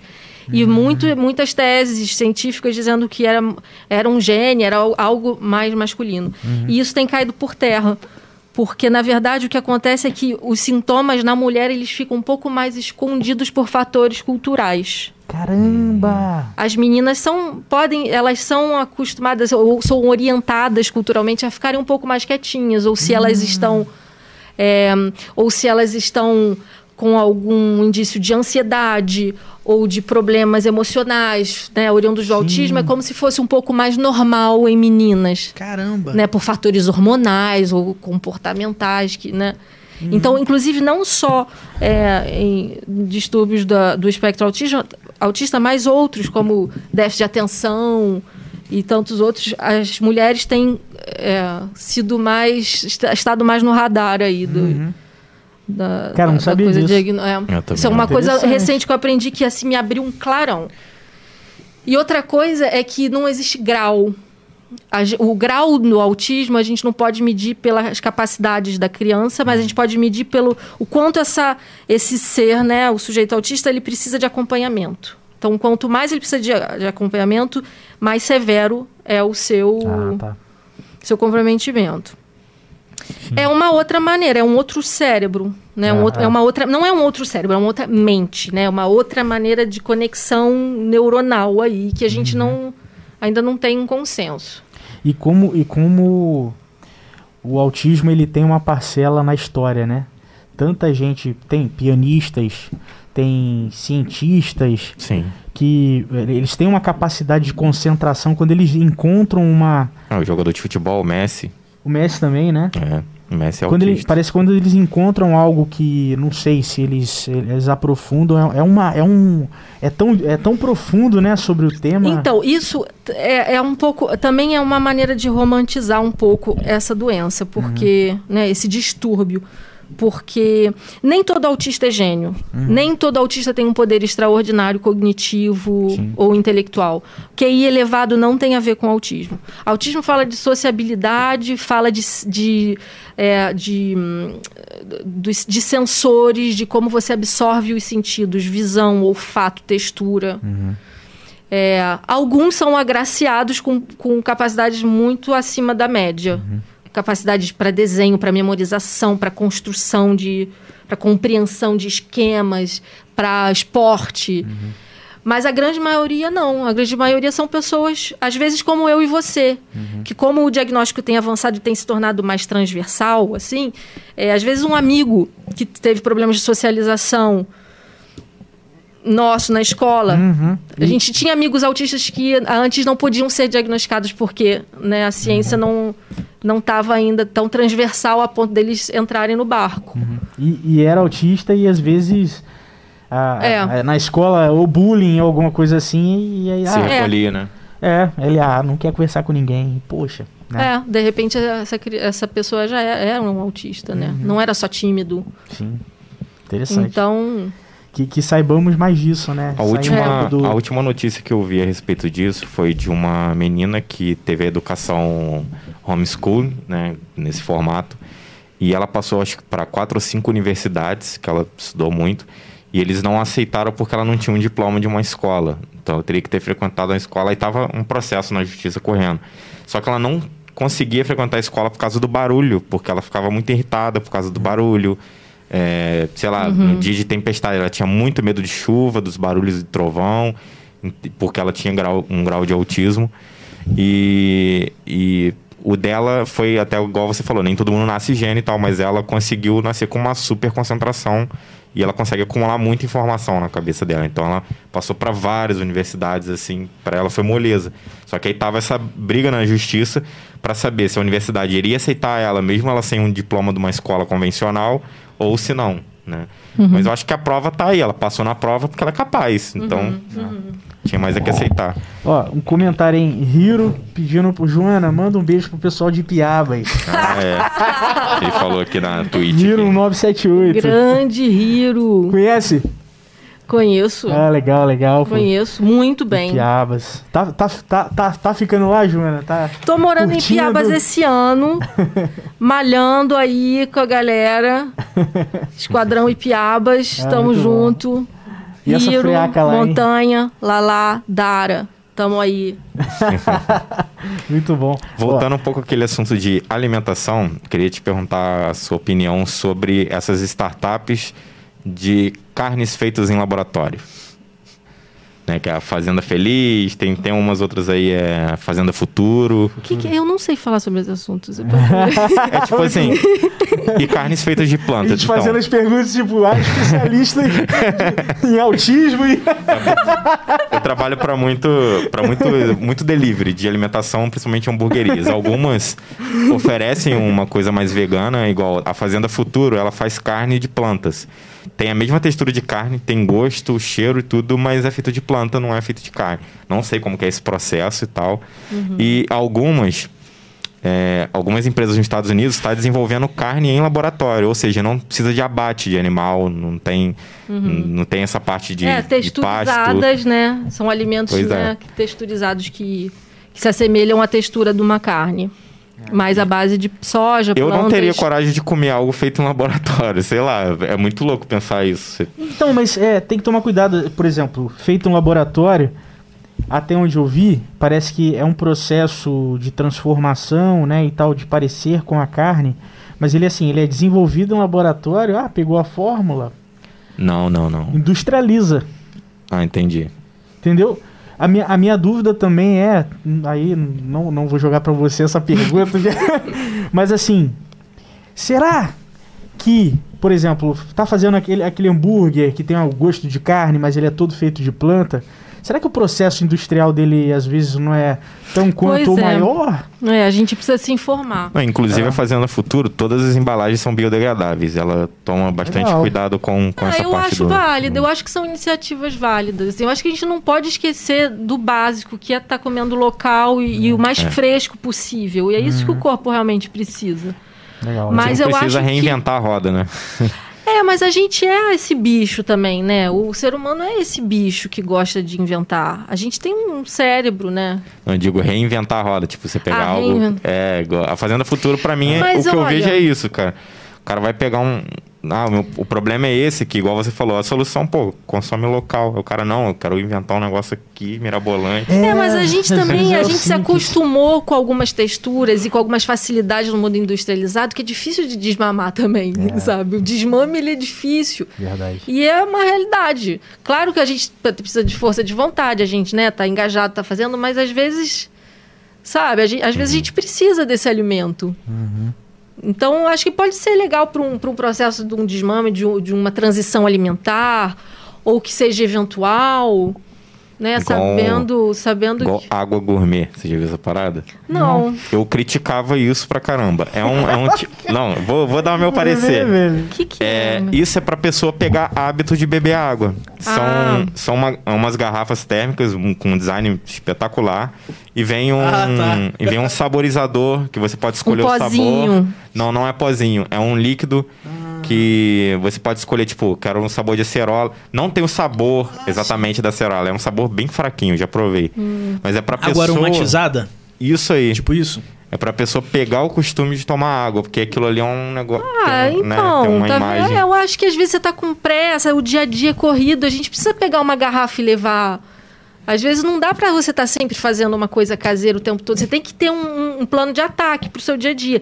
Às vezes, coisas tipo uma, uma sardinha ou atum enlatado cheio de ômega 3 é uma super alternativa para o dia a dia. Legumes é. congelados são a segunda melhor alternativa depois de legumes frescos locais. Porque a, a, a, a congelação, a ultracongelação, ela preserva muito bem os alimentos. Hum. Eu, no meu dia a dia lá, eu como bastante legumes é, congelados de boa procedência, orgânicos, que eu ponho na panela, eu estou ali entre uma reunião e outra, entre um pedido e outro. É uma maneira de eu comer saudável, sabe? A gente também tem que jogar com a realidade. A gente também não pode viver num mundo. Mas você tem que facilitar o seu dia a dia. Hum. Se você só compra biscoito, quando você está com é. fome, você não vai fazer comida. Você vai pegar o biscoito e vai comer. Então você tem que facilitar também, né? É, você facilita, você vai criando suas estratégias. Às vezes, em casa, às vezes dá para, né? Se você se organiza bem, se você está com uma né, com uma mentalidade esclarecida sobre a coisa, você vai fazer as suas quentinhas ou você vai investir né, em legumes ali, você vai vegetalizar seus pratos, você vai repensar a sua, a sua alimentação, você vai gastar um pouco mais, porque é um, uhum. Paga-se um preço também, sim, nem sim. sempre é o mais né, barato. Você vai dar mais valor e aceitar pagar um pouco mais por um alimento mais saudável, porque você está investindo na sua saúde. Sim. Você pode pensar que você vai estar tá, tá evitando comprar remédio daqui a 15, ah, 10 é? anos. Você está evitando os remédios de diabetes e as inúmeras idas ao, ao seu médico daqui a alguns anos, entende? Então, é, não dá para ficar comparando com. Sim, é mais caro, é mais, é mais trabalhoso. tem um preço. A gente também tem que é, ser um realista, preço, né? entendeu? Né? Comer saudável tem um preço, sim. Uhum. Tem um preço. A gente ficou muito mal acostumado. A gente está a gente tá um pouco preguiçoso, um pouco rei. Senta no sofá, abre a geladeira. Delivery, né? É, faz, faz seu pedido no é. supermercado, chega tudo, você põe na geladeira no congelador, aí entre uma novela e outra você vai lá. Então é, temos que né, temos que nos esforçar. Tem um preço a ser pago para você. Eu, inclusive, a Bom Demais, que a gente pediu uma vez, uhum. eles estão começando a fazer um. Beleza. Delivery e delivery, né? Você. Eles estão começando a fazer uns alimentos mais saudáveis, mais fitness, ou então adequado à, à dieta da pessoa. Falei, pô, legal, cara. Legal isso. Tipo, beleza. Você quer a praticidade, mas então tente se alimentar melhor e veja a procedência com que é, aquele delivery está fazendo os alimentos, né? Uhum. Que é o local que você falou e tal. Uhum. Então, é, eu tive um azar, né? Gente, eu, eu, e minha irmã, a gente montou o meu rango fit, que era uhum. de comida fit. Uhum. E aí veio a pandemia e a gente teve que fechar. A gente oferecia almoço e a pessoa podia entregar a dieta pra gente. A gente montava, fazia toda a dieta da pessoa e entregava na casa dela, no, nos potinhos e tal. E aí eu cuidava da parte de marketing, então minha, minha, minhas irmãs cuidavam dessa parte mais da cozinha. E aí, infelizmente, veio a pandemia, a gente teve que fechar. E a gente pensou exatamente isso. Em barra é difícil para pessoa que come saudável pedir alguma coisa no delivery saudável, é. porque não tem, só tem lanche. É. Né? Mas aí, assim, vamos pôr a cabeça profissional. O que que dá? Aí, assim, hoje, por exemplo, vocês falaram, ah, vamos comer, né? É, a, o, como é que chama? Aí, o, o Ike Fome? Ai, que fome. Isso. Tá, que, quais opções que a gente tem? Eu falei, gente, o que, que tem de local saudável? É. Aparentemente não tinha nada. Mas, gente, tilápia. É. Tilápia é super local pra Sim. gente. Tilápia a gente encontra em qualquer barzinho. A gente tá com cervejas artesanais super bacanas aqui na região. Sim. Em Piabas a gente tem dois produtores artesanais. Sim. É, tem, olha aqui a minha listinha. Olha Opa, o que, que tem. Ah, é, tem a Evelyn do Meio Hectare, que distribui cestas de alimentos orgânicos aqui na região, não só em Barra. Meio Hectare? Meio Hectare. Sigam no Instagram. Legal. Tem a Puros Panes, que é de uma barrense, que é criação de, de Henrique e Bia Breves, que não está mais em Barra, uhum. estão agora em Taipava, eles estão inseridos numa, numa fazenda agroecológica que está abraçando o projeto deles, está quase que sendo uma, né, uma impulsionadora do projeto deles. A Purus Panes, que, fa que fabrica pães de maneira super artesanal. Muito Henrique Bia. É, o Purus Panes é distribuído em Barra através da Evelyn do Meictari. Hum. Os pães deles atualmente são encontrados nas cestas da Evelyn. Eles não vendem mais em outros pontos. Cara, bom saber. É, tem em Valença a Lulu Graciosa Regenera, que é uma pessoa querida, uma ecochef maravilhosa que está trabalhando com agroecologia. Ela está com uma fazenda de permacultura, um jardim de permacultura, acho que em pleno centro de Valença. Caraca. E está fazendo quentinhas também saudáveis. Tem Caixa Rural, que é um clube de assinatura de produtos aqui da região, que você recebe surpresas. Que isso? Caixa Rural. a gente não tá sabendo Mano, Vai lá ver o Instagram do Caixa Rural. Tem a Fazenda Aliança, que é assim, a Josefina é uma coisa assim impressionante. Há mais de 15 anos aqui, instalada aqui na região. Sabe, é, tem um cuidado com o nosso patrimônio histórico. A fazenda está super bem preservada, decorada com gosto. Ela tem um projeto agroecológico maravilhoso. Tem búfalas na fazenda que fazem o pasto que dão leite, que dão doce de leite de búfala, queijo, ela tem horta orgânica, ela tá com um projeto aí também de reinserção, de degustação de café. Tem que ver como é que tá. Eu tô um pouco desatualizada de, de Josefina, mas é sempre um ponto legal. Tem aquele lugar. A gente pode ir lá, tipo. Pode, pode. Vai, vai, vai no Instagram, Cara, eu... conversa com a Josefina, marca uma ida. Acho que tem visitas sempre lá. Cara, eu, com certeza vou ouvir. Mas o que? Tem. Sabe uma coisa que eu tenho feito? Ah, bom, e Piabas, o que, que tem? Tem a Ana, que tem uma hortinha ali, depois do batalhão, é, e do, da Vila Pegas, à direita, indo para a conservatória, ela tem uma hortinha ali à direita com folhas orgânicas, uma série de verduras deliciosas. Passa ali, para na Ana.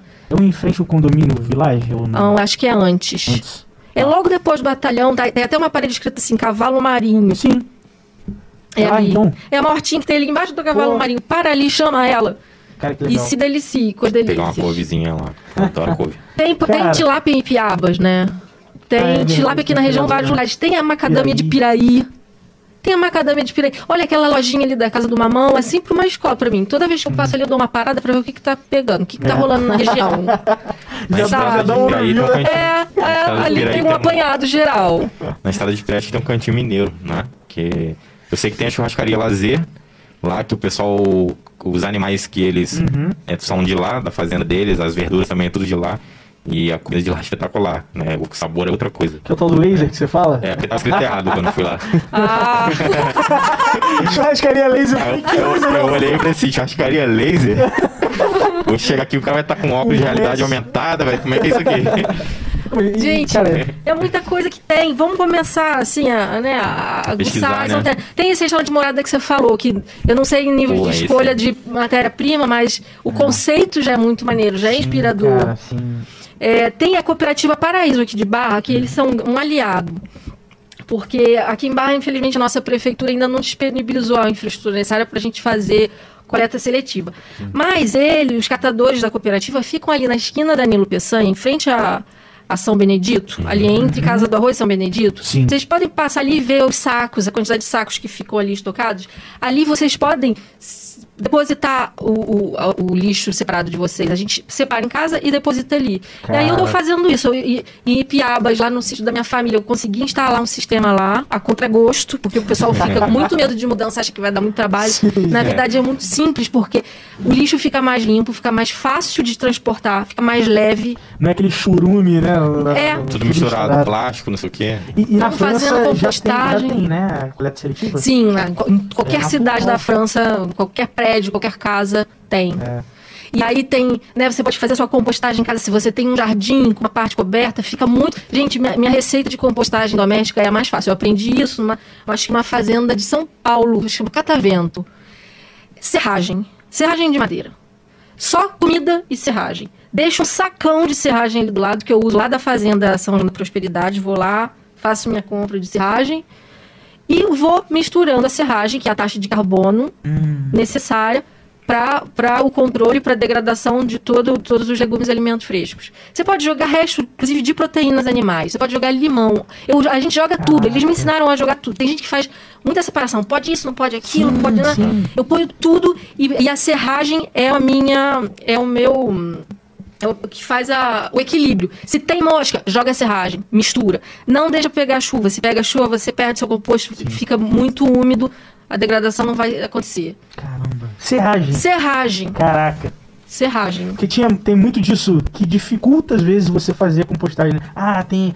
Coloca isso, coloca aquilo, mas não pode é, muito. É uma cozinha. É uma Sim. preparação. Fica, observa o seu, o seu, composto, vê como é que ele está indo. Está saindo fumaça, tem verme, não tem, tem muita mosca, está com cheiro ruim. Uhum. Composto bom não fede. Composto bom não dá mosca. Na fazenda Catavento, a composteira ficava embaixo da janela do quarto do neném da família. Caraca. É limpo. Compostagem é um negócio para ser limpo, prático. Agora tem que ter uma paciência, porque depois tem que deixar maturando e tal.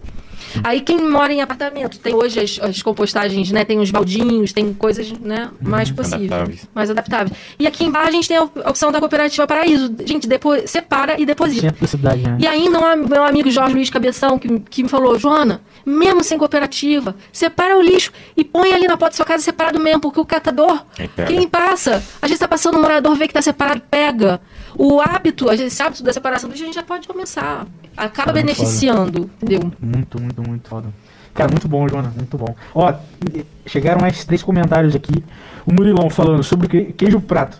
Foi criado em Valença por imigrantes dinamarqueses que queriam adaptar o queijo ao clima ah. da nossa região, cara. Ah, Olha eu aí. sabia disso. Olha aí, Pô, mano. Legal. Maneiro. A Vera Cultura, viu, Lafon? É, é, é, a Vera mesmo. É a Vera. Cultura Ó, Vera. Vamos lá, Ricardo Souza. Joana fez ceviche de jambo. O que, que é Ricardo? Ricardo? Ricardo Souza. É Rick? tá aqui embaixo, ó. Sim, estação de jambos, né? Lá, é, Ipiabas tem três jambeiros lá na casa, no lugar que eu tenho a honra de, de habitar este ano. Uhum. E muito jambo vermelho, jambo, jambo. E o que, que a gente faz com jambo? Já come a jambo o tempo todo. Vamos, não foi ceviche, sabe que foi vinagrete de jambo. Vinagrete? Vinagrete de jambo. Aliás, frutas em vinagrete eu amo. É, vinagrete de banana, você usa pimentão, cebola, bastante limão ou vinagre, cheiro verde, que sal, isso, pimenta cara. e tomate e fruta picada. Bem ácido. Fica super bom. Cara, e o jambo funcionou super bem no vinagrete. Sério? Foi muito legal. Pô, vou ver qual é. Pô, interessante, porque Tem o vinagrete que a gente conhece jambo. é o tradicional, né? Do churrasco, né? O pimentão e pá, beleza. Nossa, tem tanta. O vinagrete é uma. Dá, dá pra fazer muita coisa. Dá pra pôr aqui no vinagrete, dá pra pôr. Caraca. A estação agora é o quê? Laranja. Inverno, né? O caqui já foi. Olha, olha, olha como é que tá a minha educação em relação a isso. Não sei. Tipo, Abóbora. Eu também não tá. sei. Segundo comendo abacate pra caramba, nem, nem sei tá, se tá. Ah, é. Não é? Tá na, tá na época? É, eu não eu tenho uma casa, não, cara. não deu esse ano, mas eu acho que tá na época do abacate, é. sim. Nessa época, ano passado, a gente fez um, um curso à distância, uma aulinha, um Zoom. Ah. O que, que a gente fez? A gente fez o guacamole. Guacamole. Adoro. Muito bom. Abaca... Ah, um bolo é, de aveia com abacate. Fica um muffin, fica um molhinho, assim, um gotinha de chocolate. Dá pra fazer muffin, pra fazer bolo, cookie. E deve ficar bonito também, né? Porque fica nutritivo. Ah. Ele fica bom, você não vê o verde, né? Ele se mistura ah, ali, sim. ele fica marronzinho, mas ele dá. A textura. A né? texturinha, ele umidifica, cara, ele hidrata. E Deus abençoe a vitamina de abacate, cara. Então, eu, eu ia te falar isso. A minha preferência de abacate é sempre salgado. Eu não gosto de, de muito doce. Eu não tenho muito paladar para doce. Então, tipo assim, guacamole, abacate dentro do hambúrguer fica muito bom. Delícia, também. é. Fatiado, as fatias. Então, eu, Ensaladas, salgado, né? salada. Abacate é muito bom. É, nunca... Agora, quando é diferente, né? Por exemplo, a vitamina e a própria abacate, quando você... é bem diferente, né? Tem ah, várias sim. espécies, né? é. É, tem os avocados, né, mais densos, menorzinhos, tem os grandes densos, tem os grandes aguados. Eu, eu nem sei exatamente, mas é, para guacamole é melhor mais denso. Gustavo, eu lembrei que o Bruninho tinha feito uma pergunta em off, que ele falou assim lá falando, depois lembra dessa pergunta aí. Eu não vou lembrar como que ele perguntou. Se quiser, Bruninho, pergunta aí. Você lembra, Bruninho? Era sobre... Quer falar aqui? Fala o nome aqui. Era sobre a diferença do, de assim, é, viver no Brasil, ser um chefe no Brasil, né? E, tipo, viver num país agrícola e, tipo, latifundiário, maior parte das, tipo, é, plantações de monocultura e a diferença de estar na França, um, um país pequeno, que sei lá, acredito que tenha mais essa cultura da, das pequenas produções e tal, mas a gente já falou bastante sobre isso. Eu acho que eu consegui ventar é. essa conversa, já rolou. A gente falou, é, você quis saber do como é que é a questão da distribuição alimentar lá. Aí eu te falei, a gente conversou antes né, de começar a gravação. Uhum que bom, é um país rico da Europa, então é um país que tem acesso a tudo. Tudo viaja para chegar lá. Né? No, no próprio no, no século XIX, quando a gente era produtor de café aqui, que durou muito pouco tempo na nossa região, a gente mandava tudo para Europa. Provavelmente França, provavelmente Paris consumia bastante do nosso café. Inclusive, parte da minha família fez parte dessa história de barra aí. Se já ouviu falar no Capão, tá, gente? Ah. E tinha fazenda de café, foi meu tataravô, eu acho. Ah, que é isso? É. Que era considerado malzinho, né? Sim, infelizmente. É. Que o Barão do Rio Bonito era bonzinho e o Capitão da gente era... Se você invade a propriedade dele, ele te dá uns tiros, né? É por isso que mata a gente. Caraca, meu irmão. E aqui, fiquei sabendo também que tem, tem um vô de um rapaz aqui que você chegou a conhecer, né, Joana? Quem? Gregório. Nossa, gente!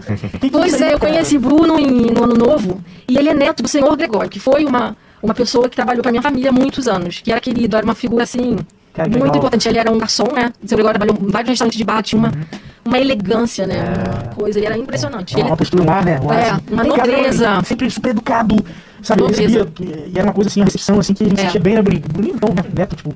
Muito bacana. Agora, o seu Gregório, não tinha problemas com o seu Gregório, porque nessa época, eu estava começando a cozinhar, ele trabalhava lá em casa, e ele, né, tava ali pela cozinha, pelo serviço e tal, e, o, e eu começando a cozinhar, eu sempre fui muito curiosa, e eu, muito do, do, que eu comecei a cozinhar, no início era sozinha, eu esperava todo mundo sair da cozinha pra poder cozinhar. Caramba. Eu não ficava lá esperando, eu ficava observando, mas na hora de cozinhar eu queria ir fazer sozinha, e eu fazia muito besteira, eu, fazia, eu queimei muita coisa.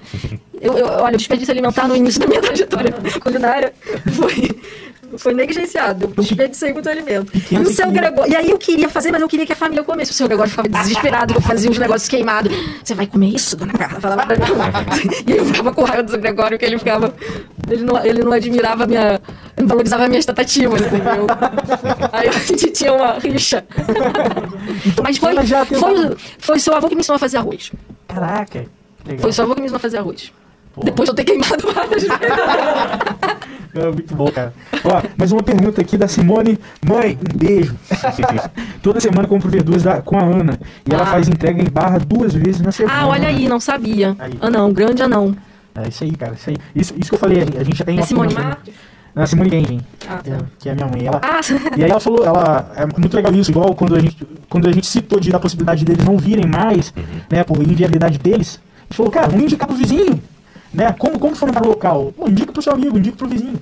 É. Tão simples, né? Depois é. eu vou tirar uma foto dessa folha aí, porque agora a gente tá. Nós podemos fazer um comentário embaixo do nosso vídeo botar toda pra disponibilizar para as pessoas tudo isso aqui. Maravilhoso, manda, botar Vamos, todos os links. Sabe o que a gente podia fazer também? Jogar lá no grupo do Telegram. Também. Isso. A gente ou tirar foto ou, ou escrever mesmo. E ah, é, galera, pra quem quiser ter um contato mais direto com a gente, a gente tem um grupo do Telegram aberto a público aí, o link tá embaixo Olha, na live. Tem, inclusive, a minha, a minha dissertação de mestrado está disponível no domínio público. Qualquer um pode acessar a comida de roça aqui da nossa região. Hum. A gente pode pôr o link, esses atores locais que a gente falou, os chefes aí internacionais e tudo.